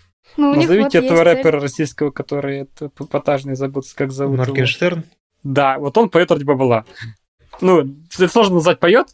В общем, производит звуки и клипы, но как бы вот, да, идеально Да спродюсировано. не, на, на самом деле Моргенштерн, он плюс еще и угорает. Видно, что ему самому это нравится, потому что я как бы с его творчеством познакомился не с э, песнями, если это можно назвать Мгм. песнями там, ну, с треками, да, треками это точно Мгм. можно назвать, которые там слушать особого желания у меня не возникает, я уже, видимо, староват. А по видео на Ютубе, где он просто прикалывался, значит, э, делая треки в стиле разных исполнителей, там вот просто по-быстрому, там со всякими этими шуточками, даже снимая там какие-то типа клипы на телефон на это. То есть это было просто смешно смотреть, и видно было, что ему самому как бы было все весело и по кайфу. Вот. Но почему мы говорим про Моргенштерна? Что, что пошло не так? Ну вот, не знаю, если никто с этим не сталкивался, то я могу рассказать о своем опыте, почему А. мне кажется, что это важно Да, это очень интересно. идею найти. Вот просто я занимаюсь вокалом уже больше 20 лет, и когда ты поешь по много каждый день, ты немножко, ну, воспринимаешь это как повседневность свою. То есть, допустим, изначально у тебя идея там, вот научиться делать какую-то такую штуку, потом, а я хочу спеть вот эту там сложную песню, или типа, ой, я такой крутой, я смог вот это сделать. Потом в какой-то момент ты доходишь до такой точки, что ты уже перестаешь получать удовольствие там от ачивок, просто от какого-то процесса, и тебе нужен не только удовольствие от процесса такое, ну, немножко детское, я не знаю, а нужно что-то более глобальное, иначе получается Деньги. выгорание просто. Деньги! Но это в России сложно, как бы, сложный путь. Ну, то, кроме денег, там же тоже есть э, желание, ожидание. Сложно. Ну, там, может, может быть, кто кому-то нравится концерты делать. Да, я, например, я бы здесь сказал с точки зрения творчества, то есть зачем ты зачем, зачем ты что-то создаешь, какая у тебя цель. И зачастую в творчестве, ну, я буду говорить про, про фотографию, но это, думаю, справедливо для любого произведения Я просто искусства. вспо- вспомнил картинку, где про ученого там, как объясняют популяризатор науки. Вот это делают, потому что это важно. это- А, а ученый Because it's fucking awesome! Да, не без этого, конечно же. Но, скажем так, возвращаясь к теме творчества, за- зачем люди творчествуют и вообще что-то делают? Одна из причин, потому что не могут, нет, а это такой... Они умеют э, через творчество выражать свои мысли, какие-то идеи и вообще это формулировать это в таком виде. Вот, то- тоже фотографии, те же песни. А Для меня, например, э, занятия вокалом позволяют э, вербально выразить эмоции, используя песни и ту эмоцию, куда их заложили авторы. А когда ты слушаешь песню, ты можешь воспринять какую-то эмоцию, то есть там пелась, как бы ощущалась. Но когда ты еще ее повторяешь и поешь с теми же эмоциями, уровень прочувствования гораздо глубже происходит. Это прям вот это... Когда ты это поешь, ты ощущаешь эти эмоции, чтобы правильно спеть, их воспроизводишь, и это все прям вот э, вместе собирается, и это реально происходит такое это, э, катарсис, по сути, в, то, в процессе пения. Как бы вот одна из причин, зачем. Вот. С другой стороны, э, зачем творчество мне? Это в том числе выражение каких-то идей. Ну, идей такие в абстрактном смысле, а, концептов в том числе. У тебя есть какая-то мысль, ты ее хочешь как-то выразить. У тебя есть доступный тебе способ этого выражения. Там нажатие кнопки фотографии с э, композицией визуальный язык, либо ты же ее испо- выражаешь другим абстрактным языком, это языком песни, музыки, который, блин, сука, сложный. А, Но это тоже язык, он тоже работает. И, и на нем как бы выражают какие-то эмоции, мысли, идеи. И эти идеи происходит, происходит обмен этими идеями. Люди, которым эти идеи близки, они считывают и проверяют, оно совпадает с их, с их ощущением или нет, происходит или нет, как бы, ну да, считывание. И дальше происходит какое-то ощущение. Вот. Я бы это вот э, на таком уровне бы сказал. Зачем э, поиск себя искать в творчестве? То есть, какую мысль ты хочешь выразить? Что, зачем ты поешь? Э, Зачем Я ты бы, снимаешь? я бы еще добавил такое из э, впечатлений скорее, потому что как бы вот в плане самовыражения там э, то вот делаешь, потому что не можешь не делать, там в моем случае это про стихи, это как бы отдельно вот что я там делаю для Слушай, это, себя. это, это был такой принцип, да, ты пишешь, когда ты не можешь не писать. Да, да, да. Поэтому я О. перестал писать стихи лет пять назад. Чувак, поздравляю. Я пока еще не дошел до этого, Значит, до этой значит, стадии. значит, ты еще не добрал до этой, Да. до, до- Да. до вершины горы, да? Да, я пока еще бреду. Вот, э, но э, музыка, она в этом плане еще интересна чем, что э, я вот вчера буквально был на живом концерте, как раз там у нас э, возле музея э, выступал пианист Дмитрий Устинов, там еще с парой музыкантов, и я сидел, я слушал эту музыку, она такая там, ну, там, я не знаю, э, академическая, может, ну, не очень академическая, ну, типа киношной музыки, может быть, что-то такое. То есть там не совсем прямо классика-классика, но и не какой-то там безумный авангард, да, который слушаешь и просто офигеваешь, или там какой-нибудь... э, Ну, от джаза там, кстати, что-то есть, да. Вот, и э, я э, чувствовал, что я испытываю от этого какие-то эмоции, но мне, э, при том, что я, в общем, неплохо владею русским языком, мне сложно их вербализировать. В принципе, вот музыка, она как раз эти эмоции дает те, которые никак по-другому не выразить. Э, по сути, вот у меня такое субъективное ощущение. Даже там, когда я что-то практически без там знаний в теории музыки, гармонии и так далее, но вот там, что 20 лет назад с гитарой там что-то подбирал просто какие-то аккорды, чтобы вот выразить какое-то настроение, что сейчас там время от времени тоже это делаю, вот все равно это какое-то вот такое внутреннее состояние, да, которое э, невозможно облечь в форму, условно физическую, э, никаким иным способом. Вот. Поэтому, но тут, конечно, это не дает ответа на вопрос именно вот как бы идея, ради чего это делается. Вот. Но как, как это эта фраза, как минимум это красиво, да. Вот. Хотя бы ради такого вот нового опыта, наверное. Хотя, когда опыт весь притупляется, там, если такое происходит у людей и там новизны не остается, то тогда, не знаю, наверное, нужно действительно там сочинить какое-то предназначение и верить в него. Может быть. Может и нет. Я не, знаю, не помню, кстати, в аниме-то Эйко как-то облекла свою эту найденную идею в слова, или у нее это тоже выразилось только в эм, такой, можно сказать, невербальной форме вот того, как она стала по-другому петь. Нет, она, по-моему, прямо сказала, что она это ради других людей делает. Ну, ну да, ну делать что-то ради других людей это вообще самое лучшее. Все рекомендуют. Ну, это как, наверное, второй смысл просто появился у ее творчества. И как дополнительный такой стимул. Конечно, будут все рекомендовать что-то делать ради них.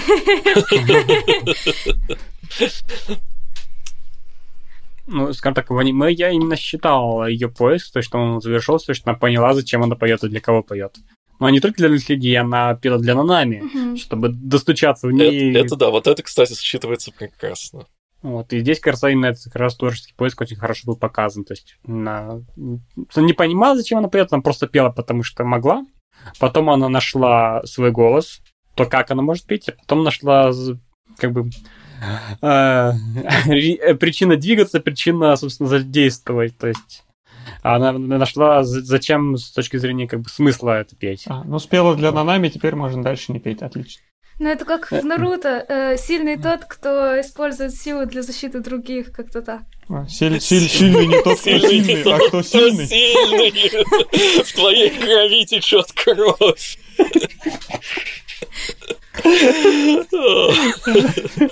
Не, ну на, на самом деле, на самом деле, да, это одна из таких вот, наверное, прописных э, вещей в э, любой культуре, да, что вот э, как бы важно, важно что-то делать для Наташа, что-нибудь добавишь еще в теме поиска себя в творчестве? Но мы, по-моему, обо всем так рассказали. Так что можно идти дальше, наверное. Окей, тогда логичный следующий вопрос. Э, Выход на улицу и стритование во время, э, собственно. Расскажите про этот опыт. Был у тебя такой ли опыт, Наташа? У Мисимы я точно был, знаю, поэтому. Но у меня опыт очень смешной был, к сожалению. Мгм. Вот я в Питере выходила с подругой петь Radiohead на называется, у Исаакиевского собора. И я прекратила, потому что мне цыганка с детьми дала денег. И я подумала, блин, ну я настолько жалко выгляжу, что, наверное, не стоит больше выходить. Да, к сожалению. Вот. А так очень, конечно, хотелось бы выйти на улицу и попеть, как такой экспириенс. Да, ну у меня такой experience э, был. э, Сейчас, как бы, конечно, ретроспективно, там я много могу сказать про это эпитетов, что там э, по глупости, там по молодости и так далее. Все это была ерунда, но вот, кстати, говоря про смысл, мне на самом деле вот внутренняя даже двойственность ощущается какая-то, когда я про это говорю, потому что, с одной стороны, в те смутные времена, когда я был еще достаточно безбашенным в какой-то степени, ну, скорее просто с э, отбитым чувством опасности, э, чтобы вот там выйти на Арбат с гитарой или там по электричке пройтись. Э, я пел, ну, даже хуже, чем сейчас, хотя, в принципе, как я пою сейчас, знаю только я. Но, в общем, там даже пением это можно было назвать вполне условно. Там я даже, условно говоря, гласные тянул Ты- ты далеко не исполнял все. рэп? Вот. Ну, если бы, если бы. Вот, это была такая э, мелодекламация. Вот, типа того. Вот, мелодекламация, хорошее определение. Вот. И я при этом вообще, как бы там в старших классах, там на первых курсах был таким человеком, э, ну, с одной стороны, достаточно религиозным, с другой стороны, там весь вот в каких-то сверхидеях, там о мире, там о Боге, о том же самом предназначении, о смысле жизни, естественно, о смысле смерти, то есть вот как бы во всем вот этом вот я витал, и э, в песнях, которые я тогда сочинял, это все тоже каким-то боком выражалось, э, и э, я прям вот выходил с гитарой, чувствую себя человеком с миссией, что вот сейчас я, значит, вам что-то спою, чего вы никогда нигде ни от кого больше не услышите. Вот. э, м, э, Я э, единственное, что, наверное, как-то сглаживало отсутствие полной технической техники исполнения, это то, что я это делал это идейно, с большим таким запалом, азартом. Можем еще раз вспомнить группу «Соломенные еноты». Вот, э, и, наверное, поэтому это звучало не ужас-ужас там, ну, а просто не очень.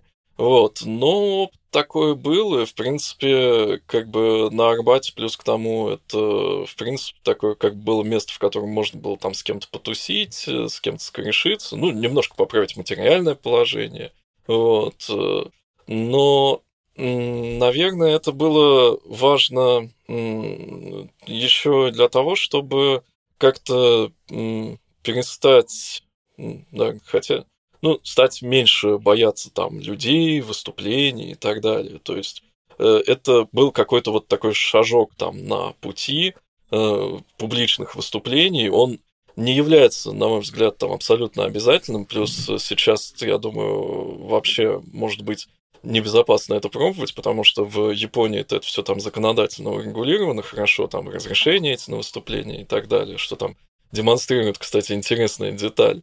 Вот. А у нас как бы не везде прокатит.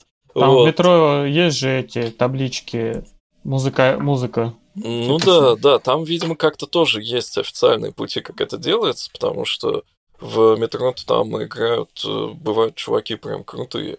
Вот. У нас разрешено полчаса играть на одном месте без разрешения. Ну, Потом человек обязан сме- сменить место. Прикольно.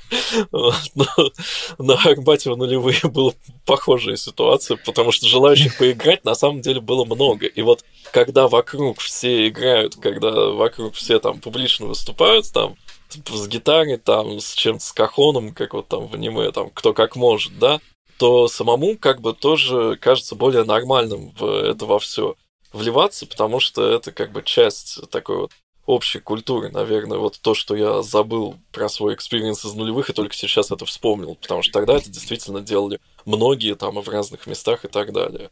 Вот, а А-а. сейчас это, конечно, слабо бьется с реалиями. А можно вопрос не в тему? А, Да. Там музыкантов не прессовали на Арбате? Там всякие братки, например.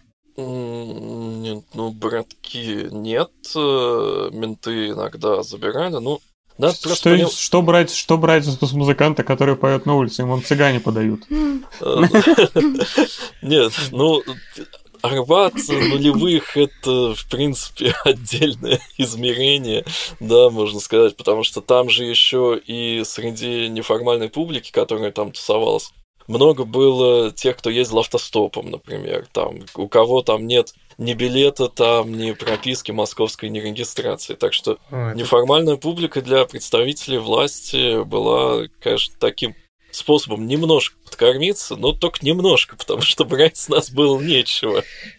Ты, ты говоришь про это, я вспомнил, что у ДДТ есть замечательная песня про простых людей «Ночь Людмила». Ну, кстати, да, в том же духе и как раз из того же времени. Да. Вот. А ты говоришь про это как какую-то ушедшую натуру? Я не знаю, может быть, у нас э, город сильно провинциальный и на десятилетие отстает. Ну, вот у нас как раз э, вся вот эта движуха с уличными музыкантами, только послед... Ну, их, они и до этого было, но оно последние пару лет доросло до того, что там на местные пешеходные улицы, там в какой-нибудь выходной или праздник, э, каждые 50 метров кто-то что-то играет. Офигенно. Ну, это Я, я хочу к вам. А Вы же знаете, что буквально месяц назад появился закон, что теперь все уличные выступления согласовываются с правительством. Прикольно. Ну, в Так плохом что смысле теперь надо прикольно. действительно получать разрешение, как в Японии, на выступление. Жесть. Ну, с другой стороны, зато, может быть, имея на руках такое разрешение, будешь чувствовать себя безопаснее. А Потому почему? что Ну, потому что есть бумажка, которую можно показать, что ты имеешь право здесь это делать. Вот. Нет такого ощущения абсолютно дикого поля, да, там на том же Арбате нулевых. Ам, Возвращаясь к теме стритования, наверное, переформулирую даже вопрос немножко по-другому. А расскажите про ваш э, трансформирующий такой музыкальный опыт. То есть для Эйка выход на улицу это был как бы выход стандартного, возможно. Это была трансформация из выхода ее обычного клуба или домашнего исполнения на публику, где ты, условно, соревнуешься с другими людьми. А был ли у вас какой-то такой вот трансформирующий опыт, не обязательно стрит, там, концерты, что-то еще, какой-то гик, не знаю. Ну, конечно, был. Это мой первый, наверное, аниме-фестиваль. Просто раньше я выступала в рамках каких-то городских мероприятий, когда там четко продиктовано, что нужно исполнять, и ты не исполняешь то, что хочешь, а то, что нужно. Вот, а когда я вышла на аниме-фест и спела то, что мне действительно нравится, и это понравилось людям, вот это мне как бы открыло глаза на то, что можно как бы кайфовать от исполнения. А что был за фест, что ты исполняла? Это был э, Чебикон, кажется, в 2013 году. и я исполняла... Ой, помните, Guilty Crown аниме? Там Мгм. была песенка, которая пела главная героиня, я уже не помню, как она называется. Вот. Там, кстати, была песня с рэпом тоже. Да. This is my guilty crown. Не, ну не это. Потому что там Саваныч. Вот. А насчет уличных выступлений вспомнила, что был такой опыт, когда я не прям как-то на улице, чтобы деньги заработать, а просто выходила в парк, там Юсуповский, не только, и играла на гитаре, пела, и подходили люди, как-то знакомились, было интересно. То есть, когда ты находишь друзей и знакомых через музыку. Кстати, мне кажется, я с магистром познакомилась почти таким же образом, что-то сидела на укулеле, возможно, играла в холле. Мгм. Вот. Все так. Ты сидела, играла на укулеле, магистр подошел, можешь поучить меня вокалу, так что? Не, он написал уже значительно позже, через 4 года, наверное. Да, прикольно. А. Ну, эм, мне насчет там какого-то конкретного трансформирующего опыта сказать, наверное, сложно. Минут, минутка психологии. Э, Трансформирующий опыт, как правило, происходит в состоянии аффекта. Аффект — это не обязательно там то, что мы привыкли понимать, там бежит, То есть, то есть это не ведущий спойлер. А, что- При чем тут спойлер? Аффект. Нет, а, в этом смысле, да, да. Вот, э, то есть э, аффект это как бы, в принципе, просто такая сильная эмоция, да, не поддающаяся, ну, вернее, плохо поддающаяся сознательному контролю. Э, И поэтому сопровождается он иногда там с некоторым смазыванием воспоминаний, и сказать там, как те же самые уличные выступления там на меня повлияли, мне довольно сложно. То есть, единственное, что, да, когда... э, Кстати, абсолютно простая штука, которая, может быть, даже в случае с Эйку что-то объясняет. Когда ты выходишь петь на оживленную улицу, тебе приходится петь громко. Вот, то есть уже не так вот там спокойно, правильно, а приходится реально выжимать из себя крик, какие-то вот очень сильные звуки как раз, то, о чем говорила Наташа, говоря о трансформации Эйко. Офигеть, Вот. это же гениально. Я только сейчас доперла. Да, я, вот тоже, что называется, пока говорил, пока объяснял, сам понял, да. Вот. То есть э, э, до этого как-то даже в голову не приходило, что да, это такое было. Ну, а так, э, блин, каждый новый опыт, он там является таким трансформирующим, там, Первый концерт это там дофига трансформирующий опыт, там третий уже даже концерт, там, ну, такое, там, первое там выступление перед, э, в каком-то новом формате, там, первая экскурсия, там, первые, ну, 10, наверное, экскурсий. Потому что это тяжелее, потому что там приходится не свое от сердца, а еще и правильные вещи говорить, как бы, с точки зрения исторической науки. То Первые ещё- пары в универе. Когда их вести хотя надо. бы.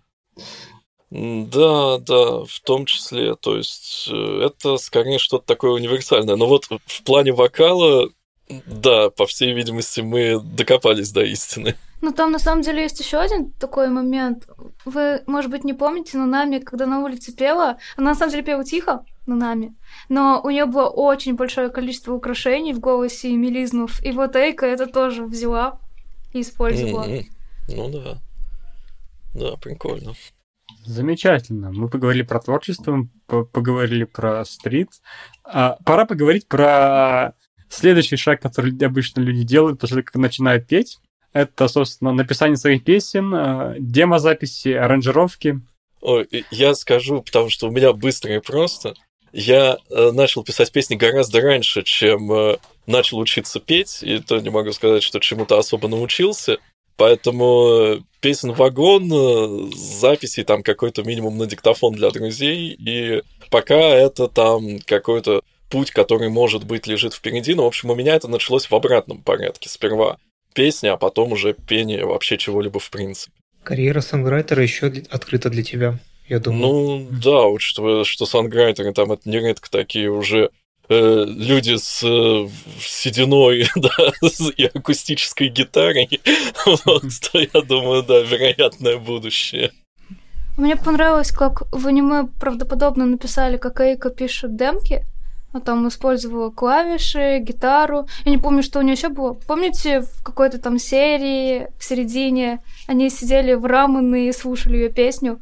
Там Мгм, чисто да, такой да. акустический вариант был. Это очень было похоже на то, как действительно пишутся песни, как мы с группой писали песни. Вот. Расскажи подробнее, как, как с группы пишутся песни, потому что не все знают, как, как вообще происходит написание песни. Но я, к сожалению, в своей жизни написала только одну песню законченную. И делают таким же образом. Сначала какая-то акустическая демка, которая построена по форме. Это может быть вообще рыба, то есть без слов, а просто ла-ла-ла-ла, на-на-на, примерные слоги какие-то песни. В Вот. случае некоторых исполнителей это остается и дальше, да? Да, да, да, да, да. Вот. э, так что с группой это легко сделать, потому что ты пишешь демку, дальше ребята, которые играют на инструментах, они как-то свою партию улучшают, усложняют и делают в итоге конфетку из этого всего. Вот. Э, писать песни лично мне очень сложно, и это отпечаток музыкалки, потому что нас там просто гнобили жестко, что типа вот это все то, что вы пишете, говно, ни о чем. И что вообще вот куда вам до Моцарта, Бетховена и так далее. И у меня сейчас какой-то до сих пор внутренний блок стоит. И даже если пишу какие-то демки, то мне они не нравятся вообще никогда. Ох Жаль. это травмирующий опыт из музыкалок. А как понять, что песня стала конфеткой?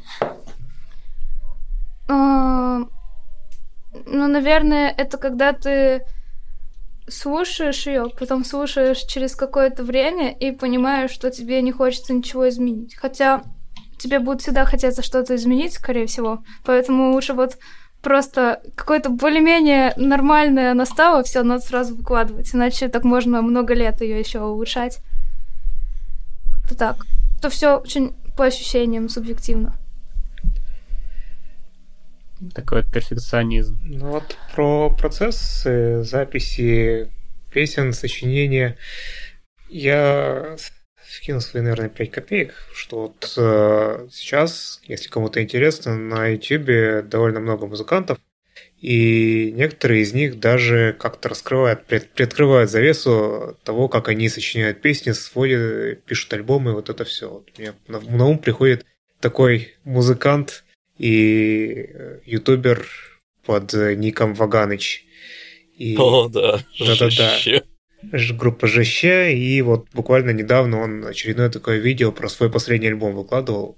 Он, кстати, недавно еще выкладывал видео, как он пишет песни полчасовой, и как, в принципе, это делается там от текста, от мелодии. То есть, вот методологически, если рассуждать про в общем, это можно просто всех туда отправлять, да и все. Да, во- возможно, возможно, мы про одно и то же видео говорим. Может Ну быть. да, кстати, можно песню писать, отталкиваясь от мелодии, от текста, идеи, от гармонии кто-то. Кто-то вообще от ударки, типа потом так наслаиваются все инструменты друг на друга. Мне есть интересный такой качественный переход. То есть я видел тоже некоторые, многие YouTube-видосы, где артисты условно берут какой-то новый инструмент, э, придумывают песню за полчаса, под него там мелодию, некоторые какие-то рандомные слова, и вроде бы пе- песня получилась. То есть как бы, условно, получился песенный продукт, я бы сказал бы. Вот. Но в то же время э, есть, э, условно, песни, которые хиты, которые как бы как искусство. Там вроде бы процесс тот же самый, но а, разница между ними очень большая. А за счет чего она возникает? Откуда, откуда она берется? Слушай, я вот э, буквально на днях, э, чего я смотрел?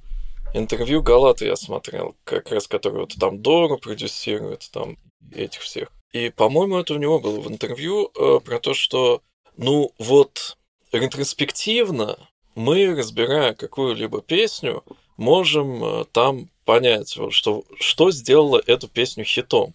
Но мы можем это понять только потому, что эта песня стала хитом. То есть мы можем как бы объяснить это назад.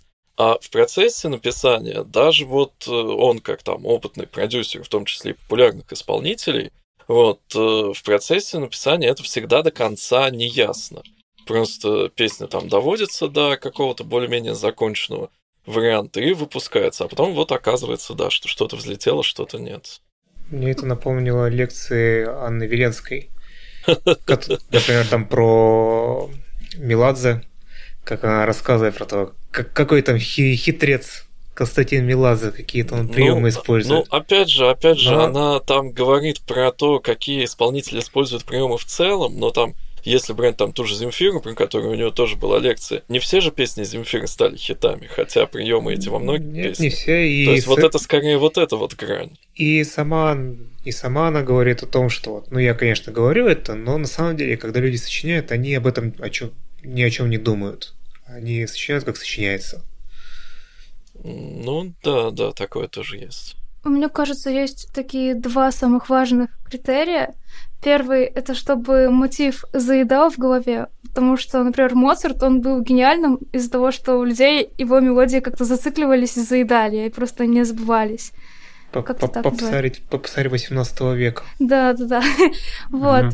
И когда, да, не застревают в голове. А второй критерий — это когда появляется какая-то оригинальность и новизна звучания, что именно вот этот трек или произведение отличает от всех остальных существовавших. У меня сейчас прям был флешбэк. В чем новизна вашего иссле... э, вашей музыки? Да. Э, Ну да, но это, блин, постмодерн диктует наличие новизны. Нет, ну, блин, опять, же, ну какая-то новизна есть же практически во всем. То есть э, даже там, если брать там однотипные песни попсы для там поколения там моих родителей, да, там условно говоря, в районе пенсионного возраста, там какой-нибудь Стаса Михайлов, да, там взять, я там готов послушать альбом, я песни одну от другой не отличу, потому что мне кажется, что там везде одинаковые слова, там одинаковые мелодии, одинаковые ходы и так далее. Но чем-то же они отличаются. Так что какая-то новизна минимальная есть э, во всем. Слова при этом новые. там, ну, слова там поменены местами, там где-то в аранжировке какие-то штуки, Ну. где-то в аккордах. э, э, взять э, вот песню там, которую, наверное, Но все те- слышали, там, может быть, вот Доры той же самой, да, Дора Дура. Супер хит. В чем новизна? Непонятно. Но ти- ти- Она типа вот, постиронична. ти- типа вот у нас есть золотая, золотая секвенция, которую три века все используют в хвост и гриву, но при этом на ней написано сотни суперхитов. Хотя последовательность аккордов одна. Ну, тоже.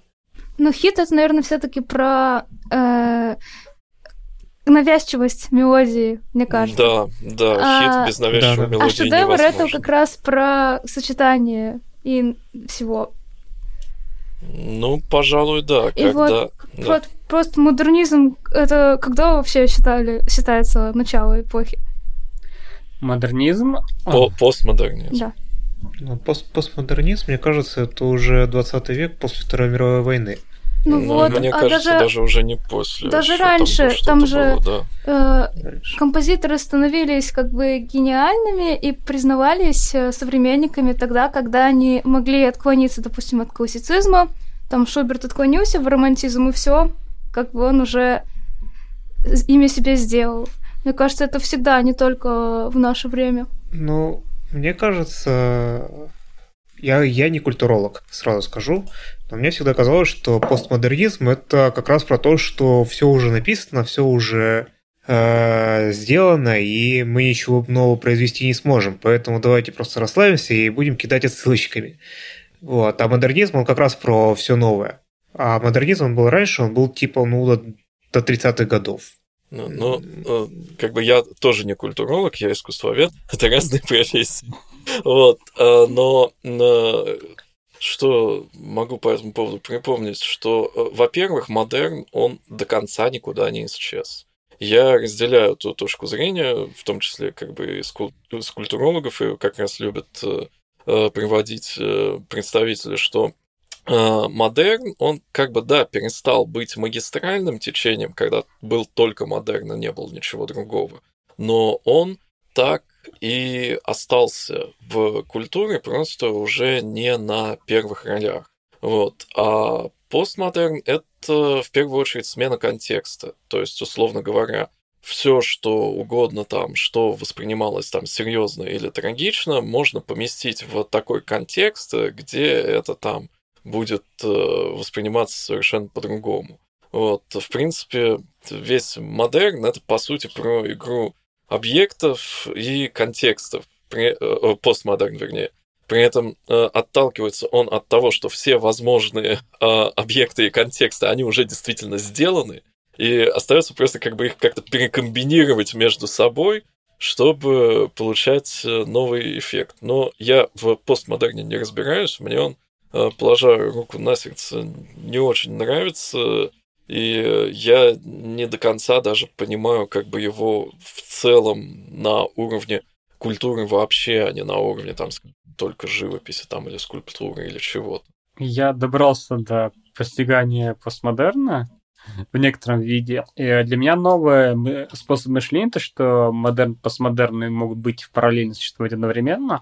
Соответственно, метамодерн, который существует, слэш не существует в зависимости от трактовок и вообще наступил или наступил, но вообще тоже где-то есть, а, тоже вполне может существовать параллельно э, этим двум предыдущим и остальным другим явлениям. А, и здесь интересно, что, что метамодерн это про то, что на самом деле, скажем так, в постмодерне, модерне есть некоторое такое стремление сделать что новое, некоторая соревновательность. Как Анна Ленская сказала, у композиторов болит. Им надо, что у, у них есть какая-то боль, они ее как-то выражают. Боль новизны, но боль формы, боль содержания, там так далее. А в метамодерне же у тебя убирается эта боль, у тебя убирается соревновательный э, элемент, и ты делаешь так, как тебе нравится, словно. А так, как тебе нравится, у тебя есть куча предыдущего опыта, как сделать так. Ну, Я- в целом, э, современный мир, он э, э, уже не обязывает, наверное, к такой соревновательности в принципе. Э, Опять же, там взять там самые разные музыкальные стили. Ну, во-первых, ну когда было такое количество музыкальных стилей, там, как сейчас, одновременно существующих, одновременно в каждом стиле даже в каждом там узком направлении э, стиля есть там какие-то свои там знаковые личности, свои кумиры, там свои подающие Мгм. надежды, там, значит, новички, вот свои легенды и так далее. При этом это уже не такие там а, легенды масштаба, я не знаю, там страны или планеты, а э, это наоборот, люди могут быть раскиданы там по разным уголкам планеты, но объединяться вокруг какой-то субкультуры и, соответственно, внутри этой субкультуры уже иметь э, какую-то свою иерархию, какие-то свои представления и так далее. А, при том, что э, какой-то магистральной культуры, ну, сейчас ее сложно как-то определить. Такое ощущение, что вся культура просто распалась на много-много-много субкультур. Там какие-то более популярны, какие-то менее популярны, но нельзя же сказать, что там как там в 18 веке, вот есть там стиль барокко, там у нас все в стиле барокко, там в 19 веке классицизм, там, да, тот же самый. Вот, э, там, Романтизм. да, романтизм, там, советское время, вспомнить там какой-нибудь там сталинский нас ампир, там вот это вот все, и в этом У стиле нас там произошло- и- произошла индивидуализация культуры. То есть да, да, каждая- да, да, да. Вот, то есть уже нет там какой-то вот общей культуры, там, в которой у нас и архитектура в этом стиле, и музыка в этом стиле, и живопись в этом стиле, и вот все это такая большая цельная культура. Сейчас э, действительно э, культура, ну, в значительной степени стала, ну, личным делом каждого, наверное, можно так сказать. Мгм. Вот, уже ничто так как бы по башке сверху не стучит, что культура должна быть именно такой, культурный человек должен быть именно таким. Вот, э, хотя где-то, конечно, да, но в целом скорее нет. Вот, и поэтому, да, время там великих имен, оно отчасти, отчасти, наверное, уходит. Мы как-то далеко ушли. Да. И мне хочется такой вопрос задать. А, вот, считаете ли вы, что есть хиты в этом аниме? Это опенинг, наверное. Но э, это хиты прошлой эпохи. Да, а так, типа, здесь нету таких прям произведений, что цепляют. Ну да, да. Ну, эндинг, опять же, однозначно хит, вот, потому что он уже там во второй раз используется в аниме, собственно, то, что до этого там как раз Проб говорил, да, в D4DJ. И Ну, как бы, да, это песня, Div- которую периодически вспоминают. В Дифо Диджей там не только это был кавер, там довольно, я так Ну, понимаю, довольно много было каверов. каверов. Ну, D4DJ — это Bang Dream, но про электронную музыку. Ура, Ну я да. сказал Bang Dream на подкасте! Что у нас дальше по списку? А дальше здесь можно хорошо дальше пройтись э, по продюсированию versus э, против своего творчества, своего контента. Отличный разговор, прям чувствуешь свою 47-ю хромосому. Поздравляю. Что? Ладно. Ну, Навин читал пропа, ему сложно. Ну да, ладно. А, ну, вернемся к нашим баранам. Собственно, в аниме также показывается вопрос как бы продюсирования, то есть Конбин продюсирует, условно, Эйка с ее же материалом, а в то же время э, Карасава продюсирует Азалию э, с популярным материалом. Как раз популярный материал это то, что как бы работает на широкую аудиторию, то что условно некоторые этот о, глобальная культура, вот это вот все. Ну, я чис- честно, в музыкальном плане не поняла, в чем отличие Азалии от песен Эйко. Ну, я, наверное, скажу такую как бы вещь э, немножко там, которая меня раздражает в э, том, что говорят современные продюсеры на публичных выступлениях, ну, то есть там живые как бы продюсеры, которые работают в России. Вот, если не брать чисто сонграйтеров, потому что там такие тоже есть, а вот именно тех, кто занимается продвижением артистов, как, собственно, и там э, Кунмин с э, Карасавой, что главное для современного артиста это барабанная дробь визуал. Вот, то есть то, как э, выглядит, то, какие там фотки, то, какие, значит, э, выступления, как визуально поданы и так далее. Потому что музыка, да, вот немножко перекликаясь с э, предыдущей темой, про то, что как бы все уже написано, как бы каких-то там великих имен уже найти там сложно, да, если только там ретроспективно потом на кого-то оглянуться. Э, Но э, да, и при этом, соответственно, отношение к музыке как бы такое, что оно, мне это, конечно, взрывает мозг, но я вот как бы говорю, что слышал, причем не от какого-то одного человека, там, не от э, какого-то, я не знаю, неуспешного продюсера, да, то, что говорят более-менее успешные, что как бы музыка это, ну да, ну это там хорошо, это вот, да, по старинке считается основным продуктом артиста, но главное вот это то, как там все это выглядит, там это опять же клипы, это там какая-то история вокруг группы, там это соцсети, то есть вот это вот все выходит на первый план. И в этом плане как раз разница у нас очень заметна. Знаешь, у меня сразу ассоциация с самолетами пошла, потому что сейчас э, не- недостаточно сделать хороший самолет, нужно сделать хороший продукт.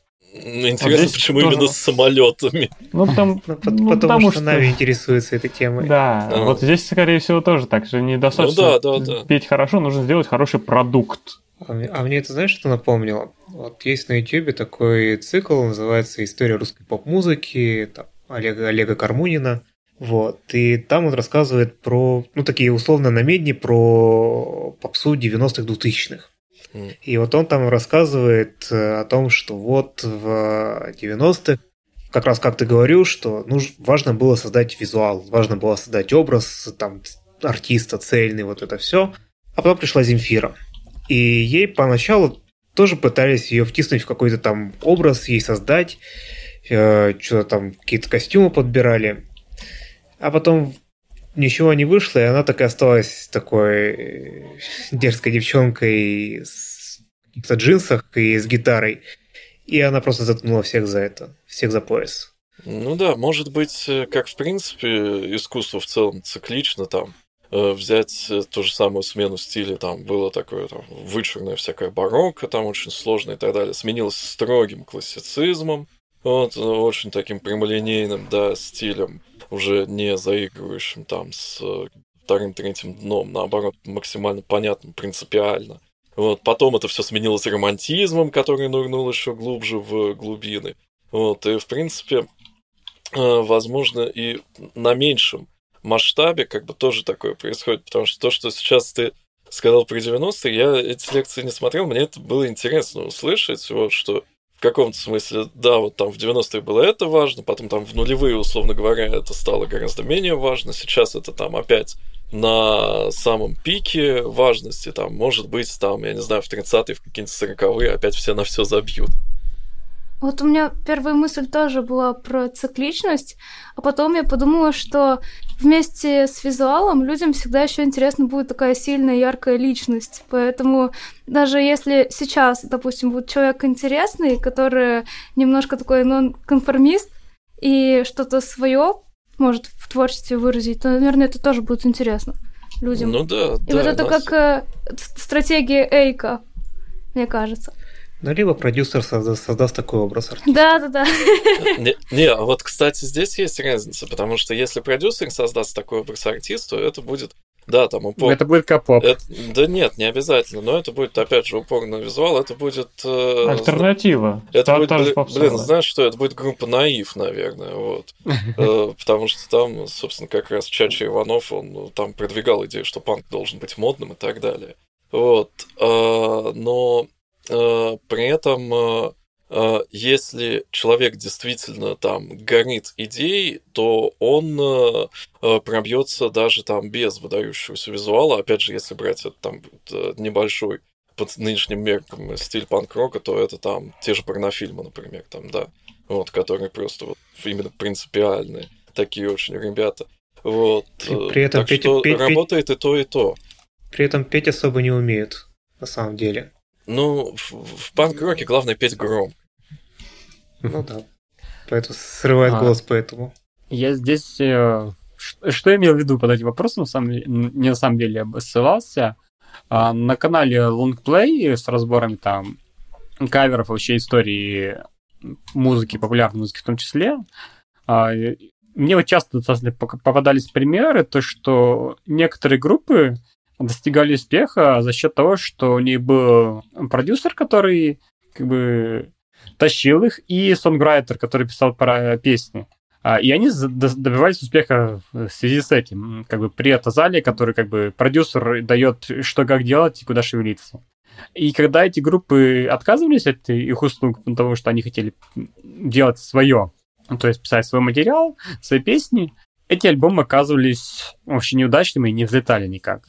А, соответственно, я поэтому и сформулировал эту, этот вопрос такой вот продюсер versus э, свой материал, чужой материал. Ну, тут знаешь. очень ведь зависит от человека. То есть, если там продюсер, условно говоря, с 30-летним опытом в индустрии, который, у которого уже чуйка какая-то выработалась, что работает, вот, и при этом там э, группа, там, я не знаю, которая несколько лет выступает, и просто очень там э, высокого мнения о важности той идеи, которую они несут, например, вот, э, то тут э, они просто могут на самом деле искренне делать то, что не популярно, но продюсер понимает, что это и не будет популярным там, а они не понимают. Мгм.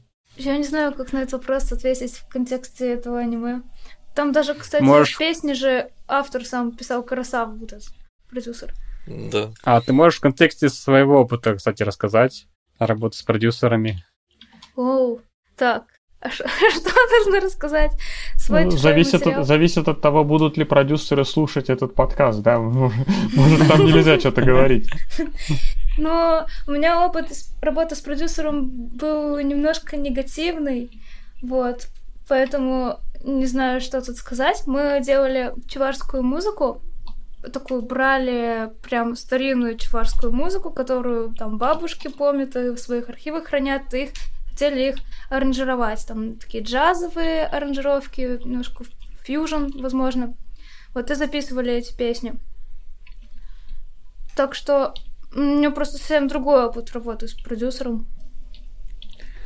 У тебя э, тот вариант, когда с продюсером не сработались, потому что он не, не совсем поддерживал. Ну, да, немножко не совпали у нас и интересы, и в принципе, как-то режим работы. Но это тоже опыт работы с продюсером, на самом Мгм. деле. Вот. Очень мало у кого такой был, Ты- поэтому... Да. А ты, кстати, магистр рассказывал такую вы- выдуманную историю про группу, которая работала с продюсером, потом она ушла, и не был непопулярный альбом.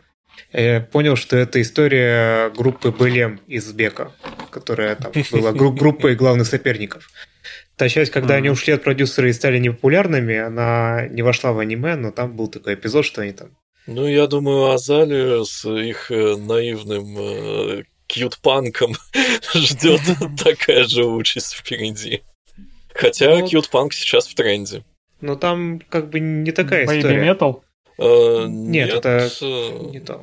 э, Там, там, у другое, Азали, да. там у Азали не такая история. Там же они, они как бы остались с продюсером, а сам продюсер как бы перевоспитался.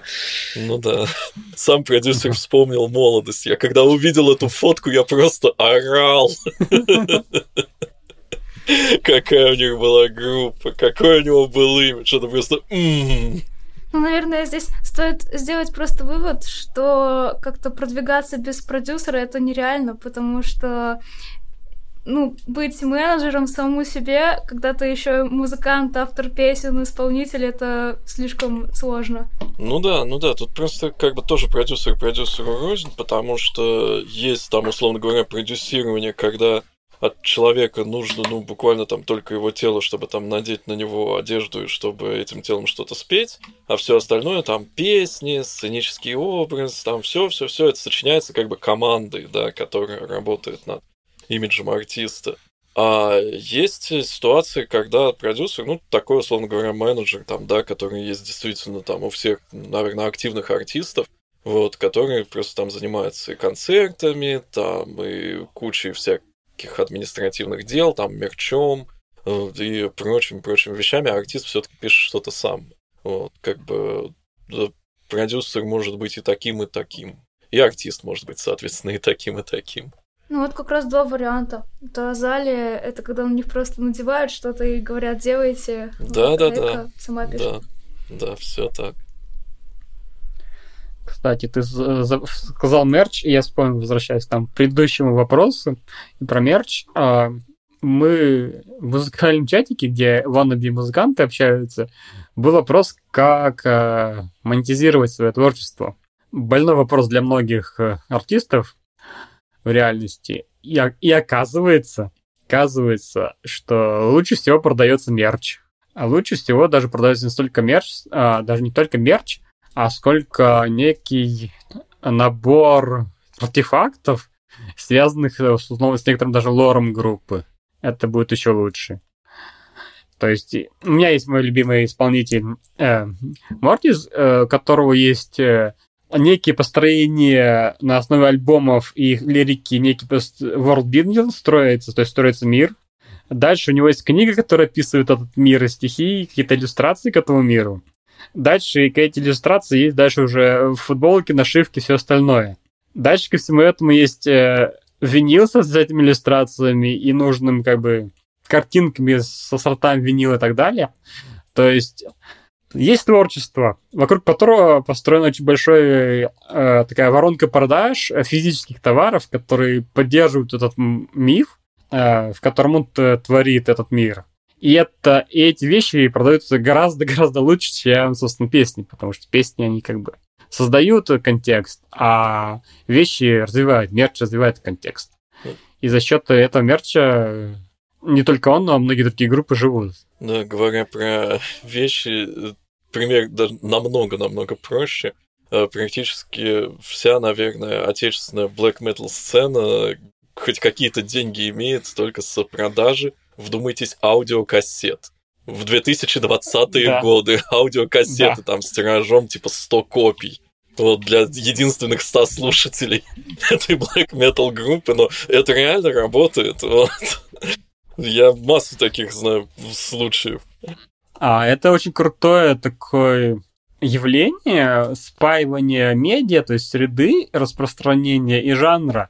То есть из-за того, что Black Metal заявился в начале 90-х, э, и демки распространялись на кассетах, поэтому сейчас э, там условно Black Metal, тот же Dungeon Sin тоже Ну да, да. э, правильный для них является кассета. Да, и про- пр- не- правильный не про Black- звук для них это плохой звук. Не про Black Metal Да. ли была шутка, что если у них больше, чем 666 слушателей, то они уже не true? Я думаю, вполне возможно. А, кстати, это вполне себе объясняет, почему сейчас ревайвал винила тоже. Ну, ревайвал винила там по многим причинам, в том числе потому, что это артефакт, э, который интересно коллекционировать за его картинку, за его там, красивый винил. Не, не черный винил, а там какой-то артистичный, но не за звук, который там, потому что звук там ну, иногда там может Ты быть хороший вступаешь на опасную территорию. Не, но на самом деле с винилом еще в чем прикол, что как бы, когда ты включаешь песню на телефоне, ты ее там в любой момент тебе кто-то там позвонит, какой-то чатик откроешь и пофиг. Там даже если на компе включаешь, все равно на компе у тебя еще куча всего. А вот если ты ставишь пластинку на виниловый проигрыватель, там, значит, все это включаешь, заводишь, то это настраивает тебя на то, чтобы слушать его более внимательно. То есть вот такое объяснение Да, тут тоже может да, быть. все так было. Я сходил к подруге послушать винил, старый винил. Вот, это был замечательный experience. Но покупать винил я не буду, слишком дорого. Да. У меня некоторые друзья подсели на это. И Они, Вот, они, вот там, это они, заразно. они там теперь это, они там теперь разбираются на, в том, какого года выпуска пластинка, на каком заводе она штамповалась, и вот это все. О, да. Ладно, давайте, наверное, заканчивать и к последнему вопросу перейдем. К последнему вопросу про песни, что меняют жизни, спасают, меняют жизни. А, То, что было в начале аниме, когда, собственно, э, владелец бара поймал Эйка в ее депрессивный момент, когда она пыталась э, шагнуть с перона и отправил ее послушать э, в баре заставил, точнее, послушать ее песню там исполнительницы, которая настолько тронула ее, что в ней проснулись ли- силы к жизни. Вот. У меня не было такого опыта, что меня как-то спасала песня, но у меня был э, опыт, когда песня оказалась, оказала на меня просто очень сильное впечатление. Это было, когда мне было лет, не знаю, шесть, и я тогда слушал песню «Она идет по жизни, смеясь». Я знаю, что Нави точно знает эту песню. Да Я тоже знаю, но она Вот. не для шестилетнего возраста. Да, и вот, и вот там текст, он был про то, что вот э, про девушку, которая там вся себя очень крутая, сильная, вот, у нее там э, везде становится центром внимания, и заканчивается она такими строчками, что... и А, она не- идет по жизни смеясь, что ли? Да-да-да, я, я про нее говорю. Я заканчивается тем, что вот э, и не замечают, как плачет ночами та, что идет по жизни смеясь. И вот для меня шестилетнего это просто э, прям очень сильно повлияло, ввергло в чувство, которое, видимо, называется когнитивный диссонанс. Тогда я впервые понял, что это такое, и я запомнил это на всю жизнь. Вот. И мне очень нравятся песни с какими-то текстами. Вот. И тут, да. Э, на самом деле, музыка э, может быть чем-то, наверное, что как-то успокаивает, как-то в сложные минуты приводит в себя. Там не, не зря, например, песня, которая сейчас буквально заслушивают от дыр, в петлю Анакондас, она вот как раз про это. Она про то, что вот про то, как прослушивание музыки выводит из какого-то депрессивного состояния. Ну, я вот тут немножко так контрапункт сделаю. У меня есть масса примеров того, как прослушивание песни вводит в депрессивное состояние. Ну, это тоже. То есть... У э, меня, у меня это в основном, кстати, учитывая мою к- У коллекцию. меня исполнение песен выводит из депрессивного состояния и вообще занятие вокалом. Вокал-терапия рулит. Я таки реально вышел из депрессии благодаря занятию вокалом. Очень круто это слышать. Я рада. Да. Вот. Вот, а у меня, А. наверное, такая жесткая есть история. Э, Когда я переехала в Питер, мне было лет 16, и мне от переезда из Чебоксар было прям как-то очень грустно, потому что все друзья, знакомые остались там, а в Питере ничего не понятно, никто меня не знает и так далее. И у меня вот впервые, наверное, в жизни появились такие реальные суицидальные мысли. Я не знаю, можно ли вообще о таком говорить. Можно. Вот. И почему я еще боялась смотреть это аниме? Потому что буквально ситуация один в один, когда мне уже хотелось броситься под поезд, и тут я просто вспоминаю, мне в голове щелкает, что я не исполнила свою хотелку, что мне хотелось всегда играть любимую музыку с друзьями, и это меня мысль остановила буквально. Вот, и дала какую-то энергию и силу жить. Так что не конкретно какая-то песня, но вот сама идея исполнения музыки, да, она сильная. Как обычно, рано или поздно наш ка- под- ка- подкаст превращается в психотерапию.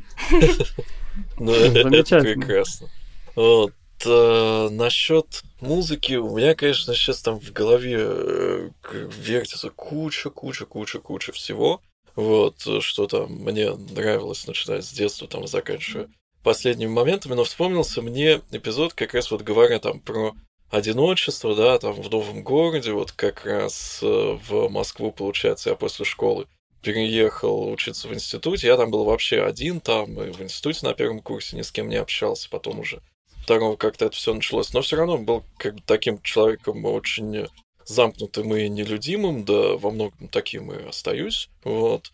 А, Но э, там, э, как бы, да, музыка была фоном постоянно, и э, само по себе, что вот фоном была какая-то э, рок-музыка в первую очередь, это очень поддерживало. У меня там постоянно, я слушал радио Ультра, там что-то записывал, я слушал радио Максимум, там наше радио я слушал меньше.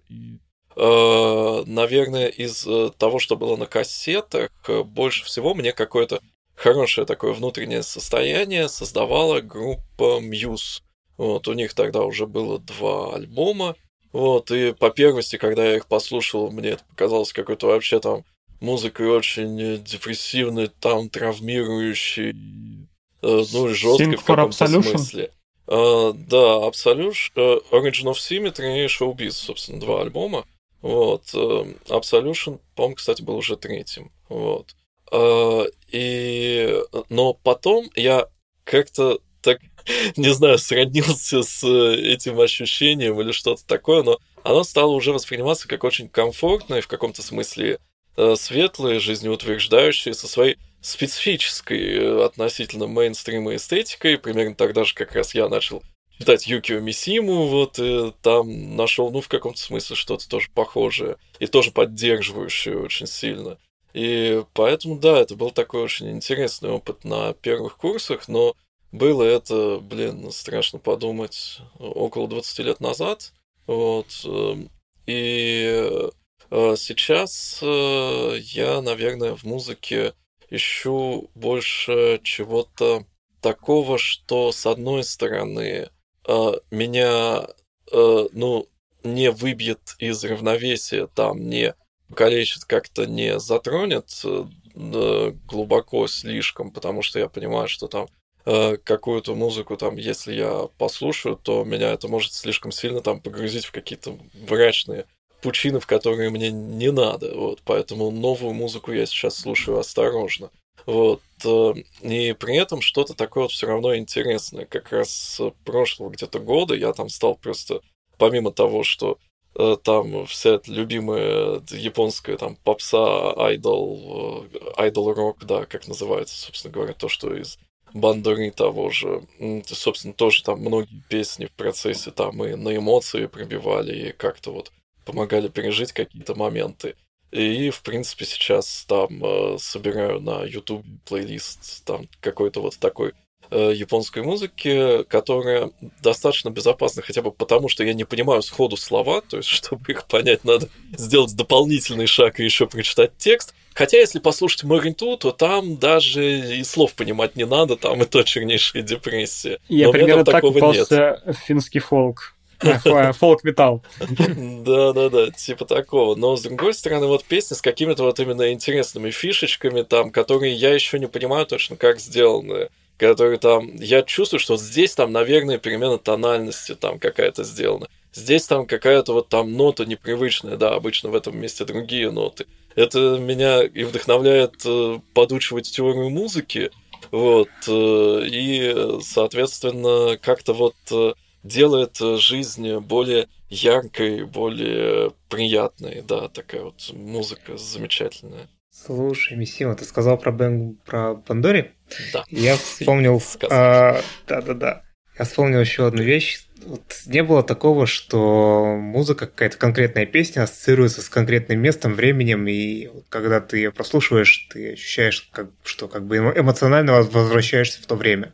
Да то время и место. полно. Мне кажется, она только так и работает. Потому что у меня, опять же, бывают там периоды, в которые я заслушиваю усиленно там э, какой-то трек там или какую-то группу там. Вот, например, после там возвращения из Москвы в свою провинциальную глушь, в 2017 году. У меня так получилось, что я после переезда слушал э, группы «Дайте танк» и ЛВТ. Вообще разные, из разной оперы, но вот как-то так они у меня соединились, и сейчас там, э, если я включу там, соответственно, этот альбом «Дайте танк» с зеленой обложкой, который с Который МР с один, Риз- по-моему, да, первый, второй уже позже вышел красный. Вот, или там включу ЛВТ, буду в Пензе, позвоню, то вот мне вернется мой 2017 год. Изи.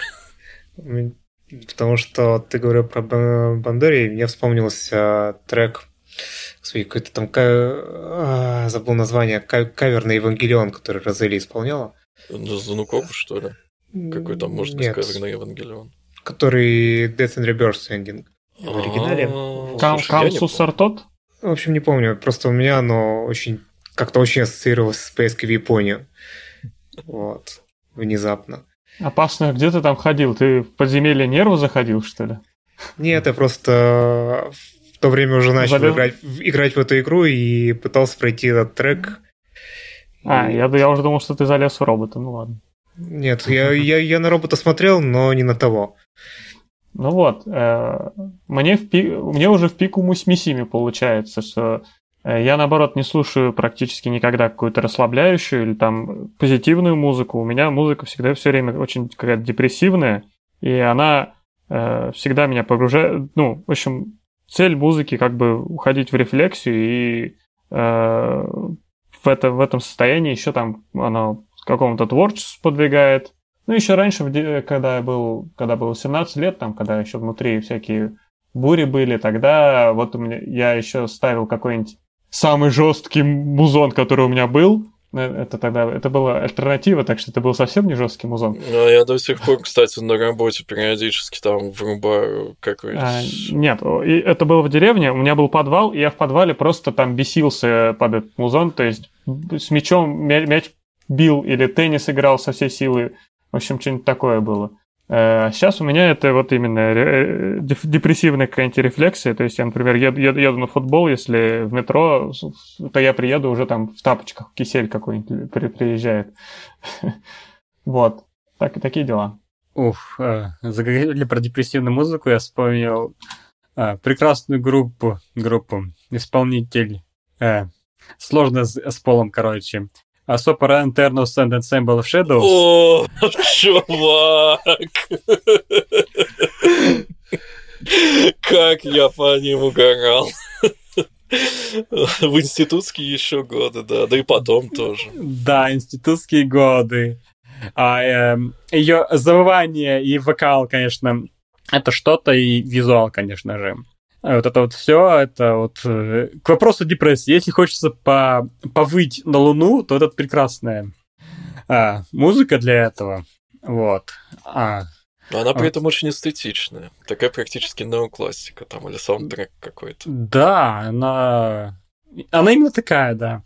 А в то же время, как бы, почему я говорю мой, любимый исполнитель Мортис? Потому что так совпало, что какие-то в универе мне попался дал мой друг дал диск с музыкой. Там было много гигов музыки. И там оказался как раз этот Мортис в разделе Ambient Div папочки. Вот там были его первые альбомы. Это первая эра, где он играл Dungeon Synth. Это длинные получасовые треки а, с неким таким музыкальным путешествием, которые так погружают в транс. Офигенно, чтобы ездить в универ по часу на маршрутке. Вот. И там был в том числе альбом Smell of the Rain э, с текстами. И треки из этого альбома очень сильно так хорошо попадали в настроение. А со временем я разобрался в текстах, понял, и они начали меня мотивировать.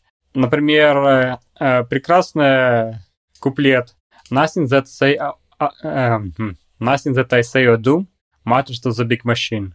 Nothing that I think or feel matters to the big machine.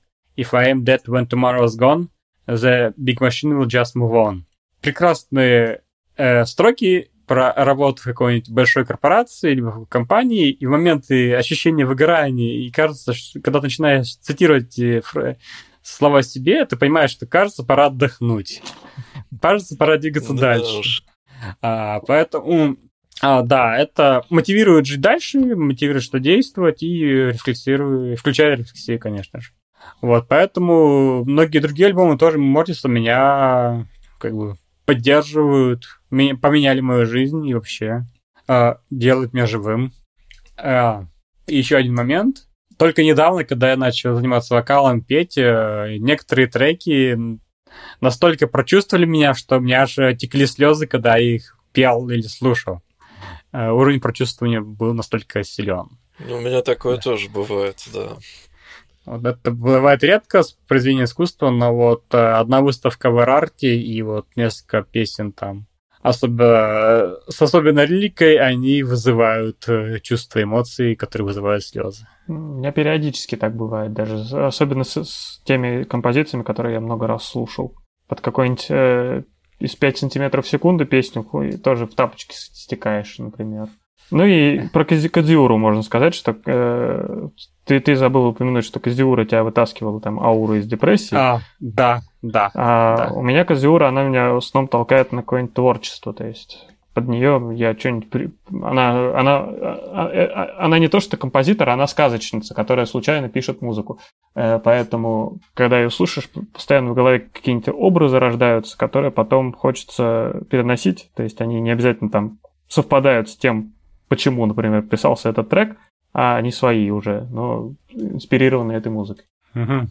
Если кто-то что-то хочет еще обсудить или сказать, или будем заканчивать. Давайте я одну вещь, наверное, скажу.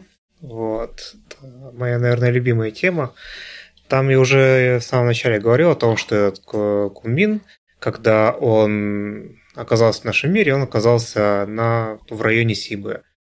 А, И, в принципе, это имеет такой довольно большой смысл, потому что сам этот район, он довольно известен тем, что там не только магазины брендовые какие-то, что-то еще, это еще очень музыкальный район.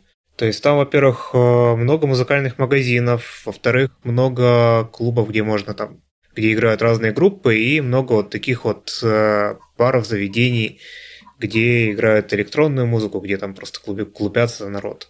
Да, и есть даже такое направление, прям, ну, музыкально-визуальное Сибуя. Да, то при- есть при- при- соответственно, причем- искусство там, да-да-да. да, то, что делается на Сибуе. Причем самое интересное, это не то, что вот оно там родилось на Сибы, а оно получило такое название просто потому, что, ну да, там композиторы, они твори- творили где-то там в соседних районах, а оно получило такое название, потому что, именно потому, что оно продавалось в магазинах на Сибы музыкальных. И вот, да, это так- такая вот связь. И да, и вот Сибы это привокзальная площадь, где вот памятник Катика стоит, и там постоянно тусит куча музыкантов, что было показано. Ну и уже совсем моя задротская тема о том, вот как, как выглядит эта площадь. Что они показали ее на примерно на начало, конец 19-го, начало 20 года, при том, что они, они сделали один, это называется, эм, ар- ар- оставили один артефакт, который не относится к этому времени, что там есть какая-то вот очень характерная установка с такими дуг- дуго- дугообразными конструкциями, которая была в 90-е, была в начале 2000-х, но к 2010-му ее снесли. Это- Я, как- я когда-нибудь обязательно сделаю выпуск про этот район. Вот, на этом, я раз думаю, мы за- я как раз думаю записать Сибую, кстати. да, на этом я заканчиваю, потому что это, это может затянуться. Да, лучше вынести это в отдельный выпуск. Так, тогда, наверное, будем прощаться. Да, Да, давайте. под- подведем итог, чертог. Вот, что замечательное аниме. Вот, замечательный разговор по его мотивам состоялся. Прям так хорошо. Вот прям хорошо на душе. Вот. И да, смотрите аниме, слушайте музыку, пойте, если умеете, если не умеете, учитесь. Приходите Ну, к Наташе да, на либо тоже вокалом. Если не умеете, всегда есть душ. Да, пойте, даже если не умеете. Это очень классная терапия. Да, спасибо, Наташа, что посетила наш скромный подкаст. Да, спасибо. Спасибо, что пригласили. Было весело. Класс. Итак, э, это был подкаст Анифилиас. Подписывайтесь на нас в, во всяких подкастоприемниках. Мы есть везде. Если где-то нас нету, напишите комментарии, мы там появимся. Вот. Пишите комментарии к выпускам. Мы есть ВКонтакте, в Телеге, в Твиттере, даже в Ютубе скоро появимся.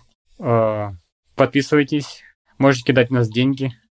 А, Рассказывайте знакомым, друзьям, тащите новые темы. Тащите, предлагай- предлагайте новых гостей темы, по которым можно поговорить. Приходите сами, организуйте сами подкасты. Да, это, было хорошо. Деньги на самом деле тоже хорошо, потому что нам их, по-моему, некуда кидать Да. сейчас. Вы, можете просить монитор. Мы это оценим. Да. Но, скажем так, если появится больше двух человек, которые захотят кинуть деньги, то можете кинуть нас, э, мы оплатим Google Drive, где храним исходники. Да, кстати, это полезно. Вот. А, С вами были Нави Тихая Булочка. По, по, по, по, по- по- по идее, я тогда должен был промолчать. Но ты уже не промолчал. Значит, не такая уж и тихая. Усиленное молчание. Да, Миссима, Это я всего хорошего. Проб, Да, спасибо, что послушали. До свидания. Наташа, Катори Спасибо, что послушали. До новых встреч. До свидания. и я магистр, который все это заварил. Всем пока! До свидания. Пока-пока. Пока! Пока. Пока. Jam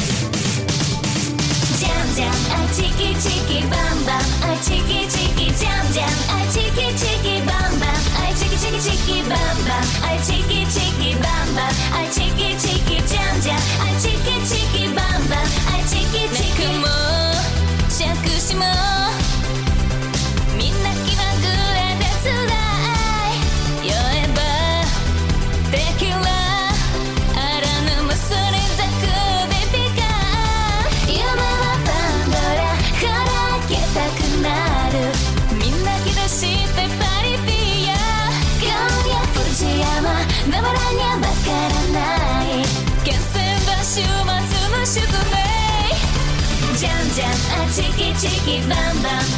何をもってブラウズ楽しむフィーバートゥナイトじゃんじゃんあチキチキバンバン。何だむしゃくしゃしたってパーティー。